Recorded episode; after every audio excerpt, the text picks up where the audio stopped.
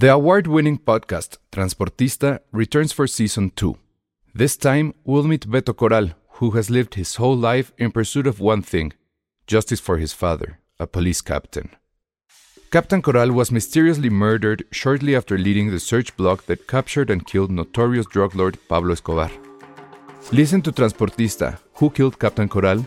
Available on the iHeartRadio app, Apple Podcasts, or wherever you listen to your podcasts. Ryan Reynolds here from Mint Mobile.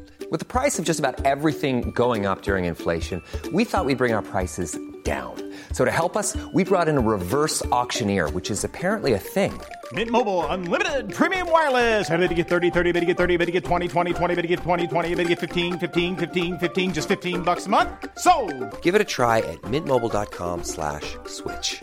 $45 upfront for three months plus taxes and fees. Promo rate for new customers for limited time. Unlimited more than 40 gigabytes per month. Slows. Full terms at mintmobile.com. Escuchas. Escuchas. Escuchas un podcast de Dixo. Escuchas Filmsteria con Penny Oliva, Alejandro Alemán y Josué Corro. Hola a todos, bienvenidos a Filmsteria, el único podcast de cine que festeja, celebra que nuestra querida editora, productora Regañona Vero ya está fuera del hospital. Ya- Lo cual implica que podemos volver a hacer podcast de tres horas y lo va a editar con todo el amor por todo el tiempo que, que no estuvo. Es como esta, como esta mentalidad japonesa, ¿no? De te fuiste de vacaciones ahora trabaja el triple, güey. O sea, pues ya te fuiste. Ahora trabajas el triple. Entonces, Vero, tres horas a partir de ahora. Un especial de 14 de febrero de dos horas. Nos vamos a encimar, vamos a encimarnos todos, vamos a encimarnos. No tengo dulces para comer ahorita. Pero, pero Ah, sí. ¿Mi micrófono se escucha mal o, o- o lo pongo así y hago ruidos? La... Voy a hacer ruidos en el escritorio, mira, ruido en el escritorio, ruido en el escritorio. la- va- se va a regresar al hospital por el coraje. No es cierto, Qué te mala onda. queremos, te queremos, No, te pero queremos. qué bien que ya, ya está dada de alta. Obviamente todavía no debería de ponerse a trabajar. No. Nadie está esperando que se ponga a trabajar ya, pero hablé con ella y me dice que sí, que ya el próximo podcast seguramente lo va a editar ella. Esperemos que no, que descanse, que se recupere bien y pues ya regrese a quitar Bueno, si le sirve de terapia, pues también se vale, ¿no? Pues eso dicen, pero no sé, sí está ya muy workaholic, ¿no? Entonces, este, No, pero hay personas que les ayuda a recuperarse los ánimos. Sí. Exacto. Sí, Ajá. Exacto, entonces, bueno, si es eso, ojalá que hoy pase mucho el de los tamales, este, Ahí los viene. aviones. Ahí va, ah, muy bien. Muy bien. Sí, ya Muy bien. Ya lo escuché. Ya lo escuché. No, de, de verdad, qué alegría, la verdad. Buenas noticias. Sí, Ay, sí. buenas noticias hace buenas noticias. Porque sí, el, el principio de año estuvo, está, ha estado tremendo. Y, todo indica que se va a poner todo peor. Pero, en fin, oigan, en, en el transcurso de este programa, eh, Josué nos va a estar haciendo la crónica. Ahí les va. Está Tom Hanks ahorita con unos guantecitos grises diciendo algo porque evidentemente no, no lo tengo lo tengo en mute, pero se ve muy consternado en un traje negro hablando sobre algo a los pies del monumento de Abraham Lincoln. Entonces, También este es, este es el, el Biden Fest, que es, pues no sé cómo describirlo, es el show, la fiesta, porque ya Joe Biden es presidente, Donald Trump ya se fue y ya se fue de todos lados, no está en Twitter, no está en Facebook, no está en ningún lado, qué bueno, No estuvo en la inauguración. no está en la inauguración, solo está en el corazón de Andrés Manuel, está bien, pero por lo pronto ALB Trump. Qué bueno, ¿no? Esa es otra buena noticia. Esa es otra buena noticia. Está en Florida, ¿no? Se, o sea, agarró el avión y se fue. Sí, que yo no sabía que el Air Force One, si, si él hubiera estado en el aire y deja de ser presidente, se hubieran dado las 12, el Air Force One deja de tener esa clave y se convierte en otra cosa. Se convierte en un Volaris o algo así. Es en serio, o sea, el Air Force One siempre es en donde está el presidente. O sea, si, él, si el Sí. presidente se sube a, a uno de Aeroméxico un día por emergencia, Se vuelve el Air Force One. Ese de Aeroméxico se vuelve Air Force One. Órale, todo en poder. Pues eso, eso pasaba en, en, en la película, ¿no? En la de La Harrison de Han. Solo. La de Han Solo. Sí. Ajá, Cuando se cambian ya de avión, cuando ya lo salvan. exacto. Que ese efecto, qué mal ha envejecido. ¿eh? El otro día la vi. Cuando cae al mar, es un efecto. Hace como una vuelta de carro el avión en el agua. No sé si se acuerdan. Todavía rebota, ¿no? Todavía rebota, sí, es un efecto muy malo. Pero no, bueno. Ah, yo me acuerdo que en esa película me la pasé cabrón, ¿eh? O yo, sea, yo sí me la pasé súper bien. ¿Ah, sí? también. Es muy entretenida, muy. ¿Quién es Sí. el malo? Es un ruso. Es este. Ay, se me fue. Es Drácula, es este. ¿Gary Oldman? Es Gary Oldman, sí. Tampoco, nunca lo he visto, ¿eh?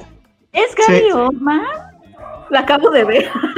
A ver, Ay, Penny. Sí. Y la acabas de ver. sí, sigan por favor y ahorita yo regreso, ¿sale? Oi- Oigan, se nos, va a enfermar, se nos va a enfermar Tom Hanks, ¿eh? Se ve que está sufriendo un chingo con el frío. Ay, pues ya se había enfermado de COVID, ¿no fue de los primeros? Ah, sí, cierto, de Australia. Él y su esposa, sí. No, hay que cuidarla. Se ve que la está pasando mal, está, tiene como no su... Su cara no se ve muy feliz.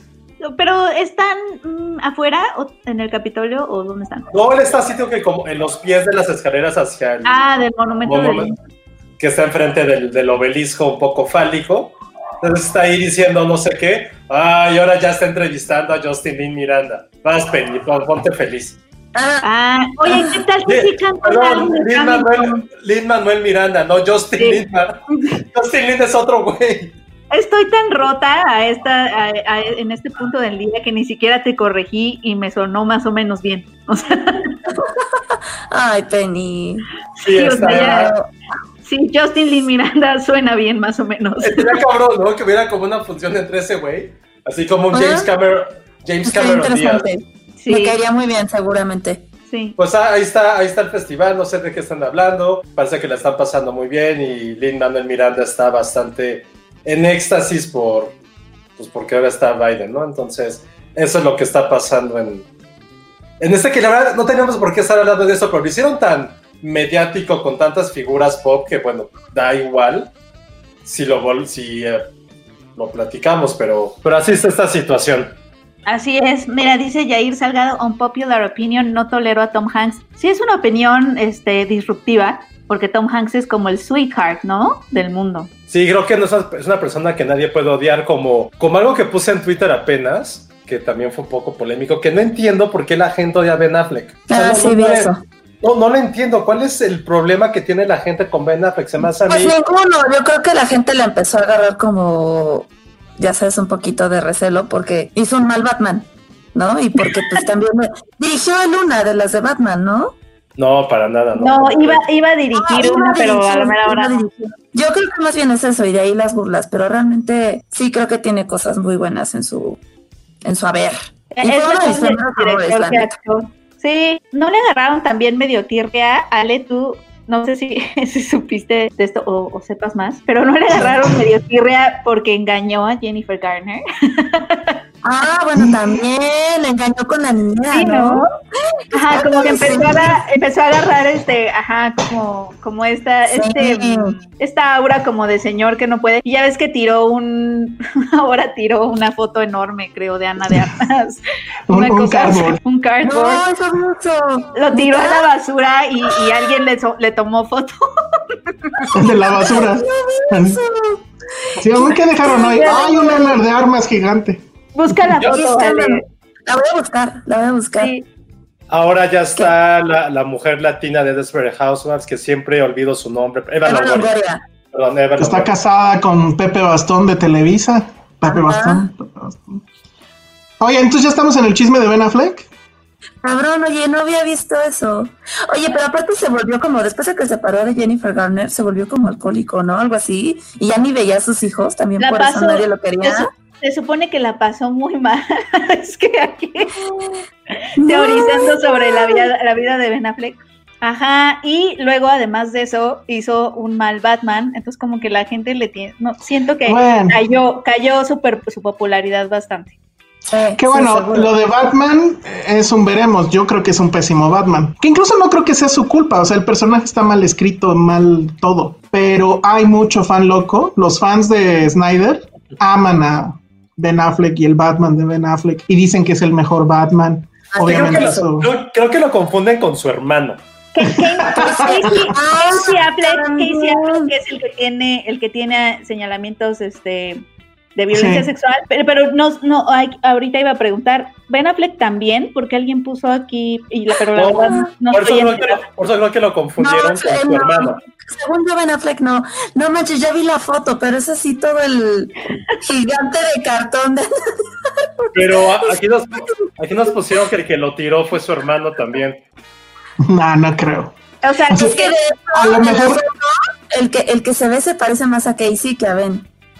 O sea, a lo mejor llegó el hermano y le quiso hacer una intervención, ¿no? A ver, ya estuvo. Y así tiró el cardboard y, y las cartas de amor, las fotos, todo al diablo. Sí, ser. Ajá, ¿quién le engaña a Jennifer Garner? Exacto, es que eso yo todavía me lo pregunto. Yo Jennifer Garner no la soporto, se me hace una persona completamente gris y X en la vida. O sea, entiendo, no, ojo, entiendo, entiendo el amor que le tienen por quisiera tener 30, lo entiendo perfectamente. A mí me gusta, si es una película que me hace algunos diálogos, está muy mal de mi persona. Cuando estábamos en el rediseño de dónde ir, decíamos que era la revista Pulse en su momento. Digo, tiene un equipo muy, muy, este, pues muy extraño en esa época, ¿no? Un día, un Pero- día te va a dejar de servir ese pretexto de que son jóvenes y extraños, ¿eh, Josué? No, pues es que eso fue hace como tres años, obviamente sí, pero pues Jennifer Garner, no sé, no, no, no le encuentro su gracia. Pausa. Amar Andrade le acaba de entrar al super chat y dice: Soy fan de Ale y Penny. Mándenme un saludo, por favor. ¡Eh! ¡Hola! Omar! Hola, Muchas Omar gracias, Andrade. Omar. Andrade. un saludo y muchas gracias por escucharnos. Gracias. Ericito dice: Ben Affleck es el Sugar Daddy perfecto, pero también tiene cara de fuckboy muy cabrón. Híjole, ¿qué van a decir los niños que nos ven? Güey, quisiera que eso fuera mi epitafio. No mames, que es el, creo que, creo que es, eh, que- creo que es el, el mejor halago que le pueden dar a alguien. Muy bien, Eric. ¿Qué, ¿Cuál es el, el- el mejor halago? Ser un sugar daddy y tener una cara de fuckboy muy cabrón. Ah, No los, lo los niños que nos están escuchando pueden aprender, o sea, amigos, amiguitos, no sean fuckboys de grande. Sí, no lo hagan. Es- De es hecho, una- no es el peor ejemplo a seguir, ni siquiera lo deberían de ver. No lo Aparte, nos sean. preocupamos ahorita y tenían todo el mes pasado diciendo cosas malas de Santa Claus y los Reyes. O sea, ya, No es ¿en cierto, qué no nada malo. pueden agarrar y quejarse de lo de Ben Affleck? Exacto. Oye, pero aquí es donde va a venir una niña y te va a preguntar: Tía Penny, ¿qué es un fuckboy? Y yo le voy a decir, es cuando eres irresponsable sexoafectivamente. ¿Qué película? No, no, no. Pero, pero explícaselo con una película. Le quedó bien claro, Penny, así, le quedó clarísimo, Penny. No, pero decir, explícaselo, explícaselo con una película. O sea, ¿qué película le pondrías a tu sobrino cuando te dijeran, oye, oye, tía Penny, ¿soy un fuckboy o no? Porque es niño, ¿no? Claro, claro. ¿Qué sería un fuckboy, Ale? A ver, me acuerdo de, o sea, por ejemplo, me acuerdo de la película de- que dirigió Ay, Johnny. Johnny Bravo no era un fuckboy. Johnny Bravo, sí era Mm, medio fuckboy. Sí, pero todo lo Pero además era, además era mi rey. era como todo mal con Johnny Bravo. No, pero a ver, un fuckboy de, peli de película. Ha habido un, mo- un montón, no puedo Sí, creer. pero que la gente, que la gente nos diga también quiénes son fuckboys, porque Sí, también que no sepamos. Alguien que, que lastima a muchas chavas y, y es irresponsable y juega con ellas y así. A ver, Omar Robles pregunta quién es la invitada de la esquina inferior izquierda y es que para quienes nos escuchan en audio tenemos a Penny sin lentes. Bueno, está con lentes de contacto evidentemente. Pues nadie reconoce a Penny. ay, ¿a poco, ¿a poco mi cara cambia tanto? Todos, Sí. todos esos que dicen que Clark Kent, que es una estupidez que Clark Kent se quita los lentes y es Superman, ahí les presento a Penny Oliva, se quita los lentes y ya es Supergirl o algo. Bueno, Yo que también nadie tengo sabe. esa- No, es que les contaba fuera del aire que tengo yoga los miércoles. Entonces, pues no puedo hacer yoga con los lentes. Entonces me cansé de no ver nada. Cuando, cuando estaba haciendo yoga no veo a la maestra. Luego dice cosas como, y entonces tiene que poner la mano aquí. Y yo, ¿aquí dónde? Y ya sabes, me acerco así a la computadora y no veo nada. Entonces ya pedí mis lentes de contacto y, y sí, el mundo se ve muy diferente cuando veo la yoga. Luego me pasa que como estoy viendo bien, pienso que traigo mis lentes y todo el tiempo los quiero subir, entonces me pego en la frente con mis dedos, así como... Ay, hago un chingo eso. Sí. O sea, si me quito los lentes, también todo el tiempo estoy así de. Ajá, como que piensas que los traes. ¿No? Todo sin lentes soy Ahorita- Penny, ¿para qué? Ahorita se me vino a la mente dos películas de Fuckboys. A ver. Ah, sí, Match Point, mira, mira. Match y Closer. Match Point. Y Closer. Closer, closer. Closer y Match Point. El Closer es un hijo de... Ay, me caga. ¿Eh? Pero un nada más paréntesis. Estaba hablando Ajá. con alguien de mi equipo de estos temas y que espero, o sea, me dijo que estaba muy de moda entre chavitas de secundaria y prepa, que su máximo es ser una fuck girl. Entonces ahí ¿Eso no entiendo. existe? Sí, total, cabrón. Sí lo pusieron. ¿Pero se llama puse- así? Sí, me puse a googlearlo y sí, es como el, es como el, la It Girl tiene que ser una fuck girl y dije, fue cuando dije, güey, pero ¿por qué si eres fuck boy es malo, pero todos quieren ser fuck girl? ¿Cuál es ahí la, la diferencia? Y pues nadie me supo responder. Yo, porque yo nada ya no entiendo nada. Nada nos cagamos de risa, pero sí, porque alguien de mi equipo tiene una sobrina como de esa edad y que estaba preguntándole que era justo como a ti tus sobrinos te van a preguntar, que es una fuck girl, y mi amiga se quedó así de, ah, ok, Google. Y se pusieron a investigar y como la, la chavita está como en secundaria prepa, que todas sus amigas quieren ser eso, que es como lo máximo.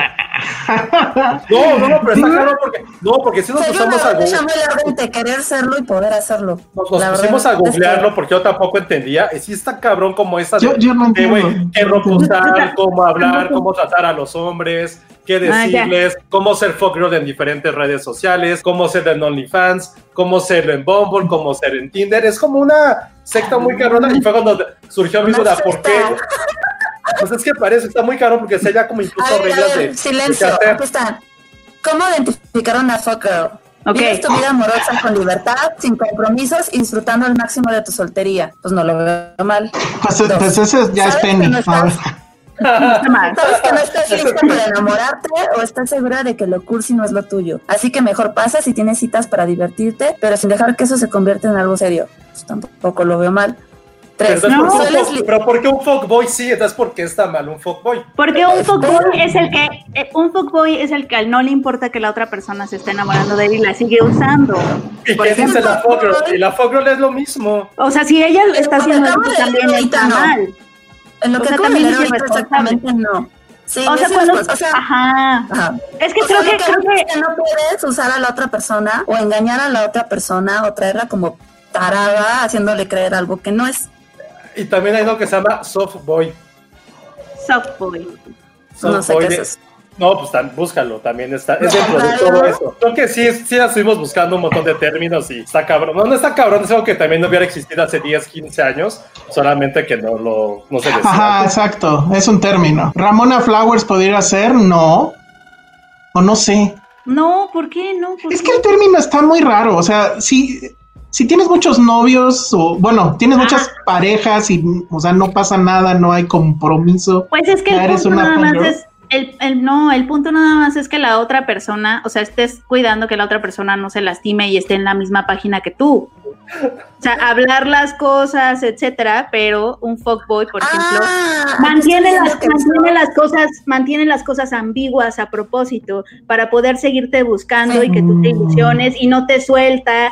Y cuando tú le dices, oye, es que, y, y desaparece, ¿no? Cuando tú empiezas, a lo mejor cuando la chica, o en este caso si es una chica o el chico, empieza como a querer algo más serio, o se empieza como a encariñar más, desaparece, pero luego a los dos meses regresa, ay, te extraño, bien, vienes a mi casa, o sea, esas cosas son las Sí, que, no, amigos, son relaciones, padre. softboy es el tóxico tipo de hombre que parece inocente ante las mujeres.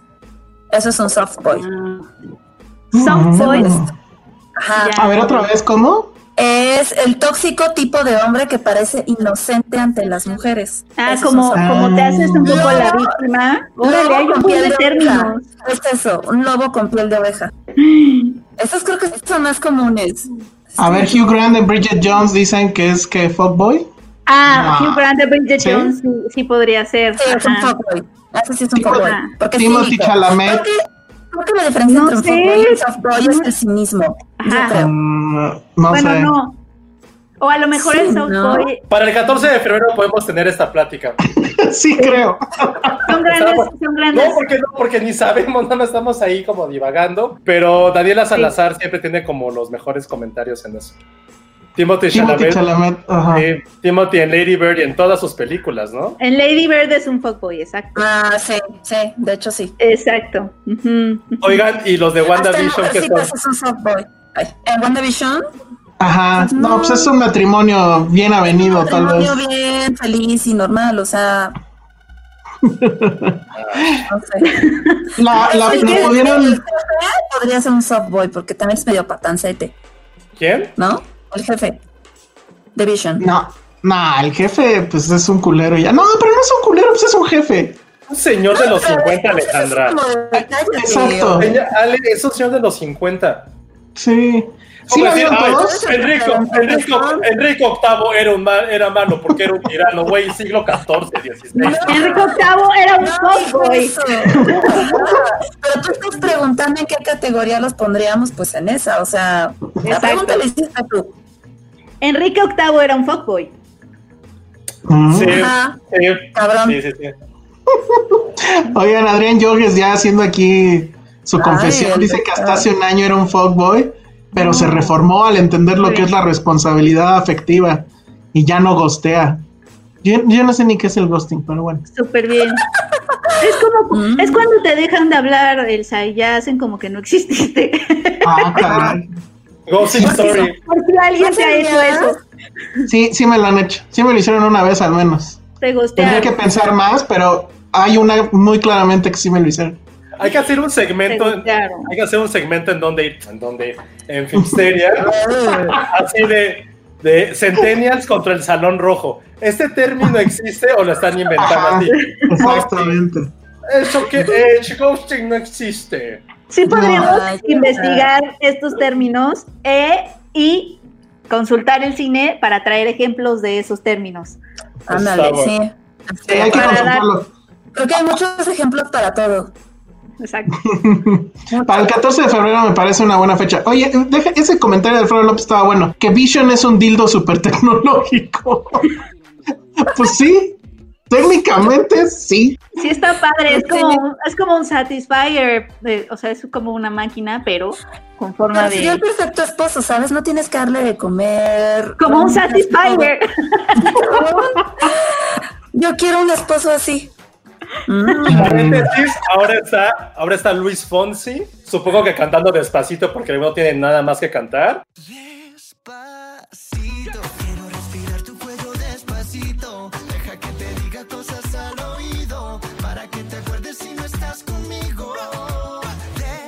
Eh, en lo de Biden, entonces, solo como dato cultural está Luis Fonsi. Porque latinos, Muy bien. porque el voto latino. Con un güey que parece. Bruno Mars. Sí es despacito, ya lo leí en sus putos labios. Exacto. Bueno, a ver, entonces WandaVision, ¿ya lo vieron todos? ¿Les gustó o no les gustó? Sí, este, sí, sí, sí me gustó. O sea, no sé ustedes, digo, pues nada más fueron dos capítulos. Eh, a mí lo que me preocuparía sería que se, enca- se- o sea, se encasillara en esta onda de hechizada, este, y no avanzara más allá de eso. Pero creo que es bastante simpático. O sea, sobre todo creo que en, en estos momentos en donde de repente empiezan esta otra realidad, como que este toque humorístico muy Marvel, combinado con lo que hace hechizado Dick Van Dyke, creo que este creo que resultó un buen experimento. Digo, no puedo, no puedo decir más, porque pues digo, dos capítulos no son nada. No sé cómo vaya a desarrollar la historia, pero a mí sí me qued- sí me dejó con ganas de más. No sé ustedes. ¿Tú, Penny? Sí, a mí, yo la verdad la disfruté mucho y creo que la razón por- es que mi hermano, antes de, antes de verla, mi hermano me mandó un mensaje todo desesperado. Hola, Cris, espero que nos estés escuchando porque le dije que íbamos a hablar de WandaVision. Me mandó un mensaje así de, ¿ya viste WandaVision? Y yo, no, todavía no, apenas la voy a ver.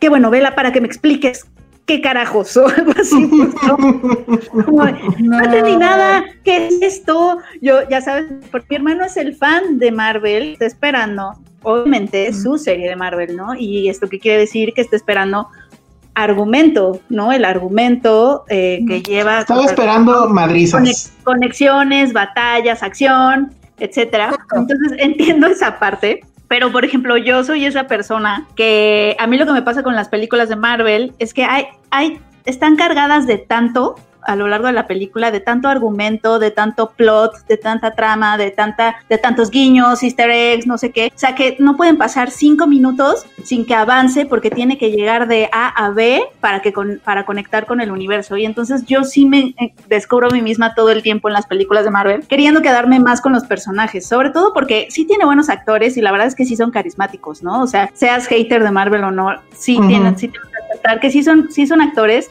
pues bastante carismáticos y todo el tiempo tengo ganas de quedarme más con ellos. Y me acuerdo perfecto que cuando pasó, no me acuerdo en qué película es, perdónenme amigos fans de Marvel, pero hay una película donde te dan a entender que esta Vision y Wanda llevan, es- han estado como dos años juntos, como en un departamentito así, viviendo la vida dom- doméstica, no sé, Es- no me acuerdo si es en Avengers Infinity War, pero hace cuenta Sí. que yo quería ver eso, ¿sabes? O sea, me acuerdo perfecto pensar así de, no, pero ya va a empezar, o sea, ellos están viviendo su vida aquí, o sea, es un poco como Patterson, su vida cotidiana, o sea, ellos dos No le pidas Patterson a Marvel, Penny. yo todo el tiempo, todo el tiempo como que me, me muestran así como, como me presumen momentos que pueden ser una película muy interesante, que no es obviamente, y nunca se van por ahí, obviamente. Entonces, para mí WandaVision fue un poco eso y la disfruté mucho porque me permitió quedarme con, con ellos dos un rato en este momento que yo había querido cuando vi esa película y sin tener que estar avanzando y avanzando y avanzando argumento, o sea, me, se, me hizo, se me hizo lindo, digo, son dos capítulos y esto no va a durar realmente mucho, como yo creo que como dice Ale, esto va a avanzar rápido, pero me, se me hizo lindo que estos dos capítulos, como que el universo se permitiera soñar un poquito, o sea, me recordó, por ejemplo, un poco a La La Land en el sentido de que sabes que lo que estás viendo pues no es real, no está pasando en la mente de alguien o no sé, y entonces hay, hay un corazón roto latiendo a- abajo de todo lo que estás viendo. Eso me gustó. Y también me gustó que es un poquito un fanfiction en ese sentido, ¿no? El fanfiction, digo, y siempre uso esa palabra como peyorativamente, como cuando fue el final de Game of Thrones que dije, es que se convirtió en un fanfiction, pero ahorita realmente sí la estoy, sí, sí estoy usando esa palabra porque el fanfiction tal cual es tomar elementos que amas y soñar con ellos, ¿no? Y un poquito siento que eso hace Wan- WandaVision en estos dos primeros capítulos a mí me gustó mucho eso, o sea, me gusta esa libertad y me cae muy bien que esté obligando también a los fans de Marvel a verla, porque Claro. obviamente la tienen que ver porque la fase 4, etcétera. Entonces, Justo. es un Sí. poquito, voy a hacer algo diferente y ¿sabes qué? La vas a tener que ver. Y eso me cae muy, muy bien de, de- de estos dos primeros capítulos. Y es eso. Y además creo que eh, Vision y Wanda, creo que lo hacen muy bien. O sea, realmente yo sí vería una sitcom de ellos, porque una sitcom realmente es un género que descansa casi totalmente, obviamente en la escritura y todo, pero también sobre el carisma de los personajes y la química, y lo tienen. Y Paul Bettany es un actor que siempre ha sido medio secundario y así, bueno, yo soy muy fan de Wimbledon, pero que, que nadie, nadie la menciona. Cuando habla, cuando hablamos, hay peli, cuando se habla de películas deportivas, nadie la menciona. Cuando se habla de comedias románticas, nadie la menciona. O sea, es que son los dos géneros en los que cae. Pero a mí me cae muy bien. Y Paul Bettany siempre ha sido este, este actor que se me hace muy carismático y siempre ha tenido como papeles secundarios, etcétera. Empezó en Marvel como un papel secundario, ambos, ambos eran papeles secundarios en el universo y, y la verdad es que lo hacen muy muy bien. O sea, Elizabeth Olsen también me sorprendió muchísimo. O sea, sí, sí vería esta sitcom. Ay, dice Isaac López, Paul Bettany me da un chingo de ansiedad. ¿Por qué? Porque, porque sí parece robot, ¿no? De hecho. Cañón, cañón, cañón. Pero sí, Penny tiene razón. O sea, creo que como, o sea, todos los fans están esperando en algún punto encontrarle una conexión a lo que ya estaban acostumbrados a ver. Pero justamente esta forma, o sea, esta onda como clásica de salirte de la caja para, o sea, bueno, ni tanto salirte de la caja, pero a lo mejor poder ver un- o profundizar un poco en sus vidas íntimas, por decir así, también es algo que siempre queremos ver, ¿no? O sea, a mí me pasaba con todo. Me acuerdo que, voy a poner un ejemplo súper estúpido. Cuando veía Dragon Ball, yo de verdad a veces quería ver más tiempo cosas felices y no tanto peleas, peleas, peleas. O sea, como que dices, sí, o sea, cotidiano. sí, quieres ver la vida feliz o la vida normal de, de tu superhéroe o de lo que quieras, ¿no? Y creo que esta Entre batallas. Ajá, qué pasa entre batallas o no.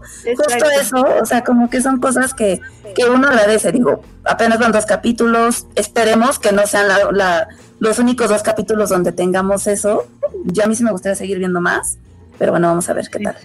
Oye, Ale, ¿te acuerdas rápido así? ¿Te acuerdas que en Dragon Ball hay un, hay un episodio donde Piccolo y Goku van al súper? Lo amo. No, sí, yo lo amo. Es que, es que me da todas esas estupideces. Cuando iban, justo cuando iban al súper, que, que tenían un ladrón común en la calle, o que se iba este Goku con su hijo a pescar y ayudaban a una aldea. O sea, como tonterías así que dices, quiero ver más cosas normales, ¿no? Pero bueno, ya, muy teto ese comentario. Oigan, nada más rápido, Marca Macho este, le entró al super chat, bueno, al super sticker. Lástima que aquí no se puede ver, entonces a ver si en el chat ahí nos dicen de qué va. Pero mu- muchas gracias a Marca Macho. Eh, Paul Bettany da muchísimo miedo en el código Da Vinci. Ah, sí, cierto, ahí sale también, dice Jimena Lipman. Este, ¿tú qué opinaste, Josué? De WandaVision. Una hora o no sé cuánto tiempo duró perdidas de mi vida. Quisiera tomar un DeLorean y decirme a mí mismo, Josué, güey, no vas a ganar en lo absolutamente nada, no va a cambiar tu vida, es más, ni siquiera al momento que te duermas al siguiente día, la vas a olvidar completamente. ¿Con qué te vas a quedar? Con algo que ya sabías hace casi 10 años, que si hubiera un universo paralelo, Elizabeth Olsen y tú sería la pareja más feliz del mundo porque es hermosa, es preciosa, está en otro nivel de hermosura. Paul Bettany no me da ansiedad, pero en sí la serie, yo no entendí absolutamente nada y no me importó entender. O sea, ahorita que dice Penny que es para la fase 4, ni siquiera saco de la fase 2. O sea, no soy el target para Yo no soy el target, insisto. ¿Qué fue lo que sí me gustó de la serie? El hecho de que todos los fanboys caguengues por primera vez van a saber que existía la tele blanco y negro y había algo llamado comedias de situación de parejas cincuenteras. Que sí, Ale dio la referencia de Embrujada, sí, pero antes existieron los Honeymooners, que es probablemente la serie que revolucionó para siempre la historia de Estados Unidos y, y la comedia. Eso es lo que Y digo. paréntesis, ese es un tema que tratamos en nuestro curso de cine independiente, amiguitos. De hecho. Eso es lo que yo pensaba cuando la veía, pero bueno. Eso es lo que a mí, pero el primer capítulo fue como, ah, está cagado tiempo, es como este... Hubo un momento en que, en que los primeros 15 minutos decía, a ver, no estoy entendiendo por qué es en los 50, en los 60 esos güeyes pelearon en 2000, bla, bla, bla. Y me dejó de importar, fue como, ah, bueno, la voy a ver porque la voy a ver. Acabó el segundo capítulo y, y no fue como, de no mames, quiero ver el tercero, fue como, ah, solo son dos. Eh, eh, fue, ah, bueno, ¿y cuándo sale el próximo? Ni siquiera lo googleé. Pero ojo, ese soy yo. Y sé que hay mucha gente que no es fan de los cómics, que no les importa. Y a mí la verdad no me importó ni la historia. No sé si era comedia, no sé si va para algún lado. No sé si van a estar cambiando cada dos o tres capítulos de género, de época. Porque en el último capítulo, perdón por el spoiler, no les va a arruinar nada. Ya se ven a color. Entonces fue como de. No, no entendí en lo absoluto nada. No, no entendí nada. Pero a lo mejor el que está mal soy yo porque ni siquiera me importa. Insisto, no sé qué es la fase 2. No sé cuál es la No, fase no debería de, no, no deberías de tener que saberlo para disfrutarlo. Exacto. No, es que justo, justo lo padre es que es que es un argumento para nada. Y eso es tan raro en Marvel. O sea, no. To- todo el tiempo están usando los minutos como si su vida dependiera en, en- en ellos. Y tenemos estos dos capítulos que, como dijo Josué, es una trama que no va a nada. O sea, es para nada. O sea, es para que la disfrutes, es para que te rías, es para que Sí, veas el carisma. Entonces, eso, eso es lo que está interesante. Como ahora- te saca. Como hablamos eso- durante Cobra Kai, perdón que decir que por Ajá. ejemplo Penny y yo dijimos, güey, desconectamos las neuronas un rato, fue como, güey, deja al lado un IQ y disfruta una serie que está ahí para jugar. Fue lo que me pasó con WandaVision, dije, güey, no me importa pensar, no me interesa, no me interesan absolutamente nada de los personajes, de sus historias, simplemente quiero verlo como un análisis muy bien hecho, eso sí, de cómo era la representación de los suburbios y la clase media Sí. en los años 50, de si el jefe, justo algo que dijo Ale Raro hace rato, ¿no? Que dijo, es que Vision es como el marido perfecto porque no hay que cocinarle, no hay que hacerle esto. Quiere una mentalidad muy de los 50 y que se muestre en eso, ¿no? Que hay cosas que Ujú. sí cambiaron en los últimos 70 años, que es como, hay una parte creo que le dice una de las vecinas, güey, ¿por qué estás, aquí? ¿por qué no has cocinado? ¿Por qué no has hecho la comida o algo así? Y que y está padre ver eso porque literal esas series sí eran de ese tipo de temas, ¿no? De la ama de casa perfecta del güey que trabajaba en una oficina y llegaba con sus amigos y era como, güey, necesitamos que todo esté listo. La presión social dentro de ciertos ru- rubros por ser esta ama perfecta de Stepford, ¿no? Como Stepford Wife de, vamos a ir como a una reunioncita y está como la, la abeja reina, la Queen Bee de los 50, tenemos que quedar bien frente a ella. Tenemos como el club de Toby de los hombres que solamente están ahí como para, para hacer como chismes también medio masculinos. Eso es como que eso se me hizo muy interesante. Pero tal cual, yo me desconecté, no entendí nada más y ya está Demi Lovato dándole la felicitación a Joe Biden. Hasta aquí Oigan, Eh, hay, hay una cosa, o sea, me, me gusta mucho. eh, a ver, déjenme ordeno, pero bueno, me, me gusta mucho que, que la, la forma en que recrean los sitcoms de la época, la iluminación fría, toda plana en, en- en- en todo el, el cuadro, porque era así como sucedía en la televisión, pocas cámaras, risas grabadas, blanco y negro. Pero lo que sí me molesta es que, por ejemplo, en el, o sea, hacen todo esto de recrearlos como eran, y en el segundo capítulo hay un- es un capítulo que sucede en exteriores. Eso, según yo, jamás pasaba en, en- en esa época. No te podías ir a un exterior. Todo tenía que ser estudio. Y pues Pero eso es que creo que lo debieron. Pero es que el segundo capítulo ya, ya está recreando a los 60. Sí, ya, ya es la transición. justo. Son los 60. Pero yo no todavía, los pero no, 50. no sé si en los 60 salían a, a- a- a filmar Sí. en la calle. ¿eh? Sí, Según una, serie, no. una serie que salía Ron Howard de niño. Se Sí. me fue el nombre, se me fue el nombre de la serie. Pero Ya. ya eran, seguía siendo en blanco y negro. Sí, alguna así. En- A mí también me llamó esa, esa, esa la atención, Elsa.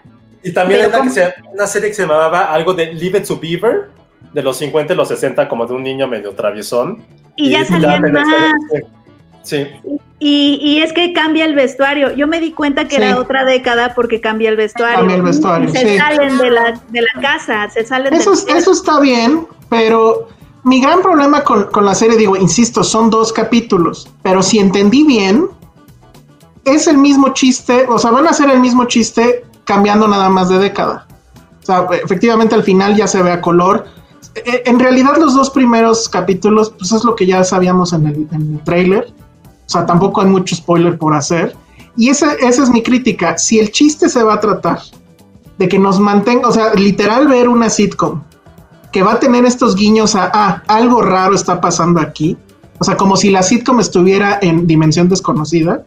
Lo del cuate este que sale de la alcoholadera y lo del radio y lo del helicóptero. Entonces, bueno, para quienes son, yo no soy experto en Marvel, pero entiendo lo siguiente. Obviamente Vision está muerto, lo sabemos porque eso pasa en, en- en la última de... en no, ¿cuál era? Ya no me acuerdo. En Endgame. Endgame, sí. Bueno, en Endgame y en, la anterior, pues. Entonces es muy probable que esto sea una alucine de, de Wanda. Que obviamente, pues quedó, o está atrapada en algún lado y le están lavando el coco, o ella misma se está armando esta realidad, porque tengo entendido que sí tiene esa habilidad. Hay un cómic ahí que se llama House of M, donde ella está recluida en un psiquiátrico y se está imaginando todo esto. Hay otro cómic que se llama, The- creo que se llama The Vision, o Vision nada más, que es Tom King, el, que lo escribe es un gran escritor y que ganó el premio Eisner por ese cómic, que es Vision se crea a su propia familia, que son robots, y tiene esta vida que parece como de suburbio de los 50, etcétera. Entonces, todo esto lo está mezclando la serie, pero digo, creo que es muy obvio a dónde va. O sea, aunque no sepamos nada, es ella está soñando esto, o, eh, no es real esto, evidentemente, y en algún punto, pues ya va a caer la realidad, va a venir las madrizas, va, o sea, todo, que seguramente va a ser en el último episodio, pero tengo entendido que creo que son ocho, ¿no? O siete, no sé. Pero entonces, si van a seguir con este chiste, pues no sé si me, a, a mí no sé si me da, o sea, en el que sigue va a ser otra situación y lo del mago, pues está chistoso, pero ¿a dónde va? O sea, creo que nada más nos están quitando el tiempo para ya llegar a un punto donde ya se va a saber realmente cuál es el, el tema. Y a mí la verdad me parece que el, que el, que el recurso pues se agota al segundo capítulo, o sea, el segundo episodio no pasa nada y seguramente el tercero tampoco y el cuarto tampoco y hasta el final. Muy está Marvel. Padre, está padre que no pase nada por primera vez en el MCU. Es que, o sea, ya viéndolo así, haces un zoom out y pues sí hay un chingo de películas donde no pasa nada, en realidad. No, que te tienen entretenidas. una cosa es que, no, pero sí pasan cosas, o sea, hay batallas, hay peleas, hay estas cosas que son como muy de acción, pues, y que la gente eh, Órale. asocia con, con que está pasando algo, ¿no? Porque en, la, en los capítulos sí está pasando algo, hay un, hay un argumentito, cada, cada capítulo Sí. tiene su, su pequeña historia. Lo que pasa es que las lo que pasa es que estamos acostumbrados, ¿no? Como audiencia eh, de- de- del MCU, que, que, bueno, yo no soy tan fan, pero estamos acostumbrados a que, que pase algo, tiene que ser algo que tenga que ver con ser un superhéroe, ¿no? Con acción, batallas, etcétera. Pero realmente sí está pasando algo. Lo que pasa es que no está pasando algo que nos sirva para ese universo. Eso es lo que a mí me, a mí me, me, me gusta, me late que, que, que nos salgamos tantito y que, y que sí, pero entiendo perfecto que, que, pues obviamente si eres fan de Marvel y si estás interesado en esa trama, eh, ha de ser frustrante. O sea, sí, sí entiendo porque mi hermano me lo dijo así de, no, no pasa nada, yo quiero ver a dónde va, qué está pasando, Wanda qué, etcétera. O sea, entiendo O sea, que... yo, yo creo que, o sea, habría que ver qué pasa en los siguientes, ¿no? Pero insisto, si la fórmula es esa y nada más están cambiando de década y van a venir más guiños y van a seguir pasando cosas extrañas y esta voz los va a seguir llamando y esto es real o no es real y bueno, ahí al final de crédito se ve que alguien está viendo el programa y pues, no, una cosa efectivamente muy de dimensión desconocida. A mí la verdad no me, no me da, o sea, es estar viendo lo mismo todo el tiempo. Si le agregan algo o le retuercen algo, o sea, yo no necesito los madrazos, pues, ¿no? Ni me interesa, francamente, pero sí denme algo, ¿no? O sea, porque si nada más es esto, pues, en, en lo que pasa el tiempo, en lo que termina la pandemia, pues no, o sea, no creo que ahí, no, esa es, esa es mi principal crítica al tema. Ahora, la verdad, cálmense un friego fans de Marvel, porque todos están diciendo que está maravillosa y no sé qué. Ah, el fan de Marvel es como tu hermano y dice, oigan, ¿qué está pasando? Yo más bien Ah. he visto más fans de Marvel que dicen esto que... Ah, sí.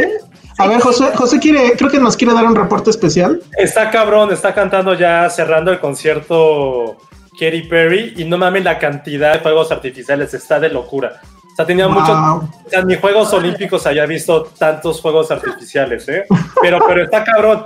Y, y está Biden con su nietecito, con un, todos con cubrebocas, así como, wow.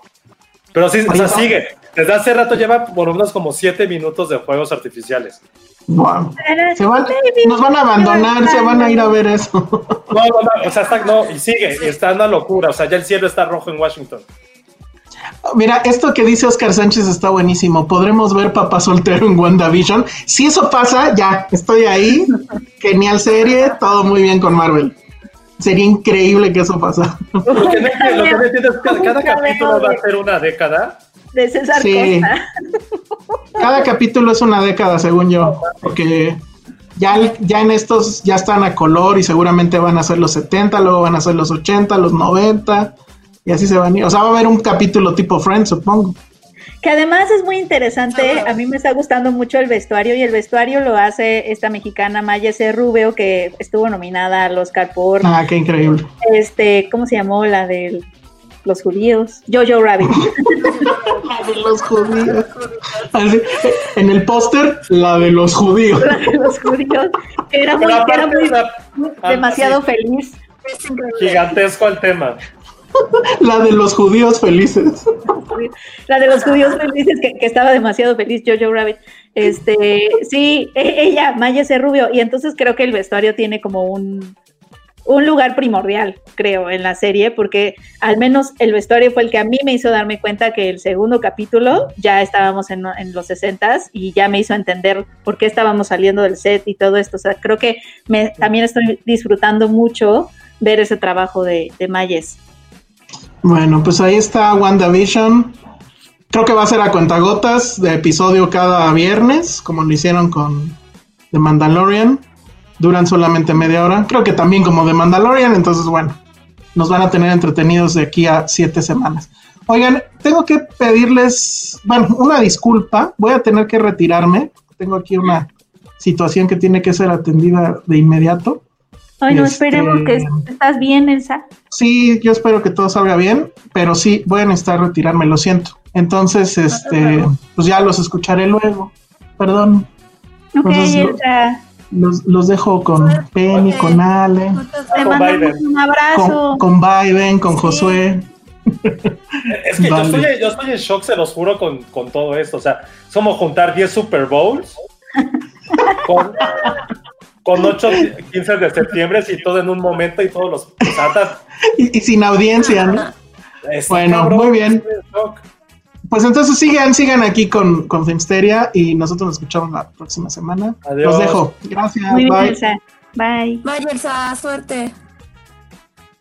Maldita sea, ahora son dos contra uno que amaron WandaVision contra mí, maldita sea. No, bueno, yo no la amé, amé, pero sí me, sí me la pasé. Me cayó bien, me cayó muy bien lo que está haciendo.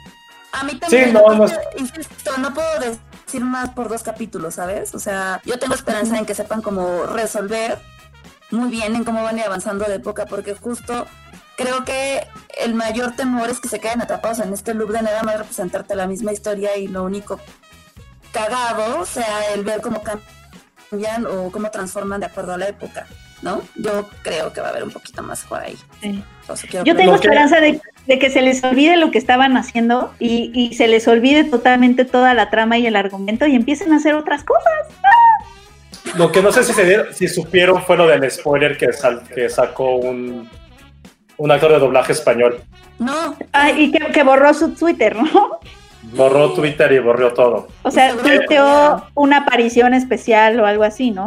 Confirmó Sí, como sí. una aparición de alguien, y pero borró el tweet porque seguro le cayó la policía a Disney. ¿Qué fue lo No. que, que confirmó?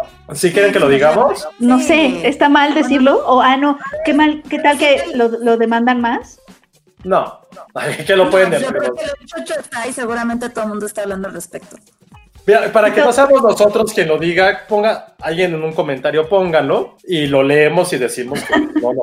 En nosotros no fue, simplemente leímos un comentario que de repente era un spoiler. Entonces, Y si alguien cuando lo quiere. venga la policía Disney a tocar nuestra puerta, se los mandamos a ustedes. Exacto, es como, güey, no fuimos nosotros, Exacto. alguien dio un comentario. Ya Alguien póngalo, lo entonces. No, no es por nada, pero Ya lo pusieron. ¿no lo pusieron?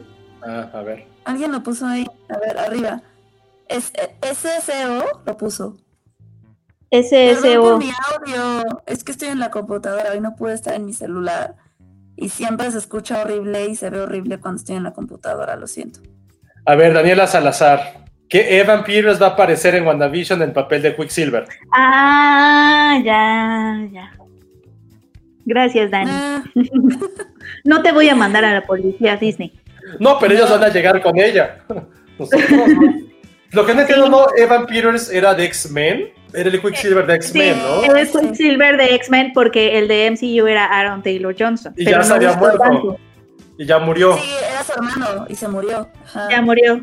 Entonces, ¿por qué Kikas no va a salir si es el hermano de. Oigan, ¿y qué tal que entonces No todo entiendo. el mundo está muerto? O sea, y están en, como en un paraíso. Ahí sí, los, ¿no? el Ya hermano.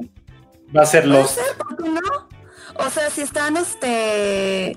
¿Por qué no puede ser una referencia? O sea, creo que ya tomaron bastantes Total. referencias de otras este, historias, series y demás. ¿Por qué no tomar eso de Lost, por ejemplo? Están como en un limbo. ¿Mm? Y puede ser el Eso Están puede como en ser. un limbo. Sí puede Eso ser, puede sí puede ser.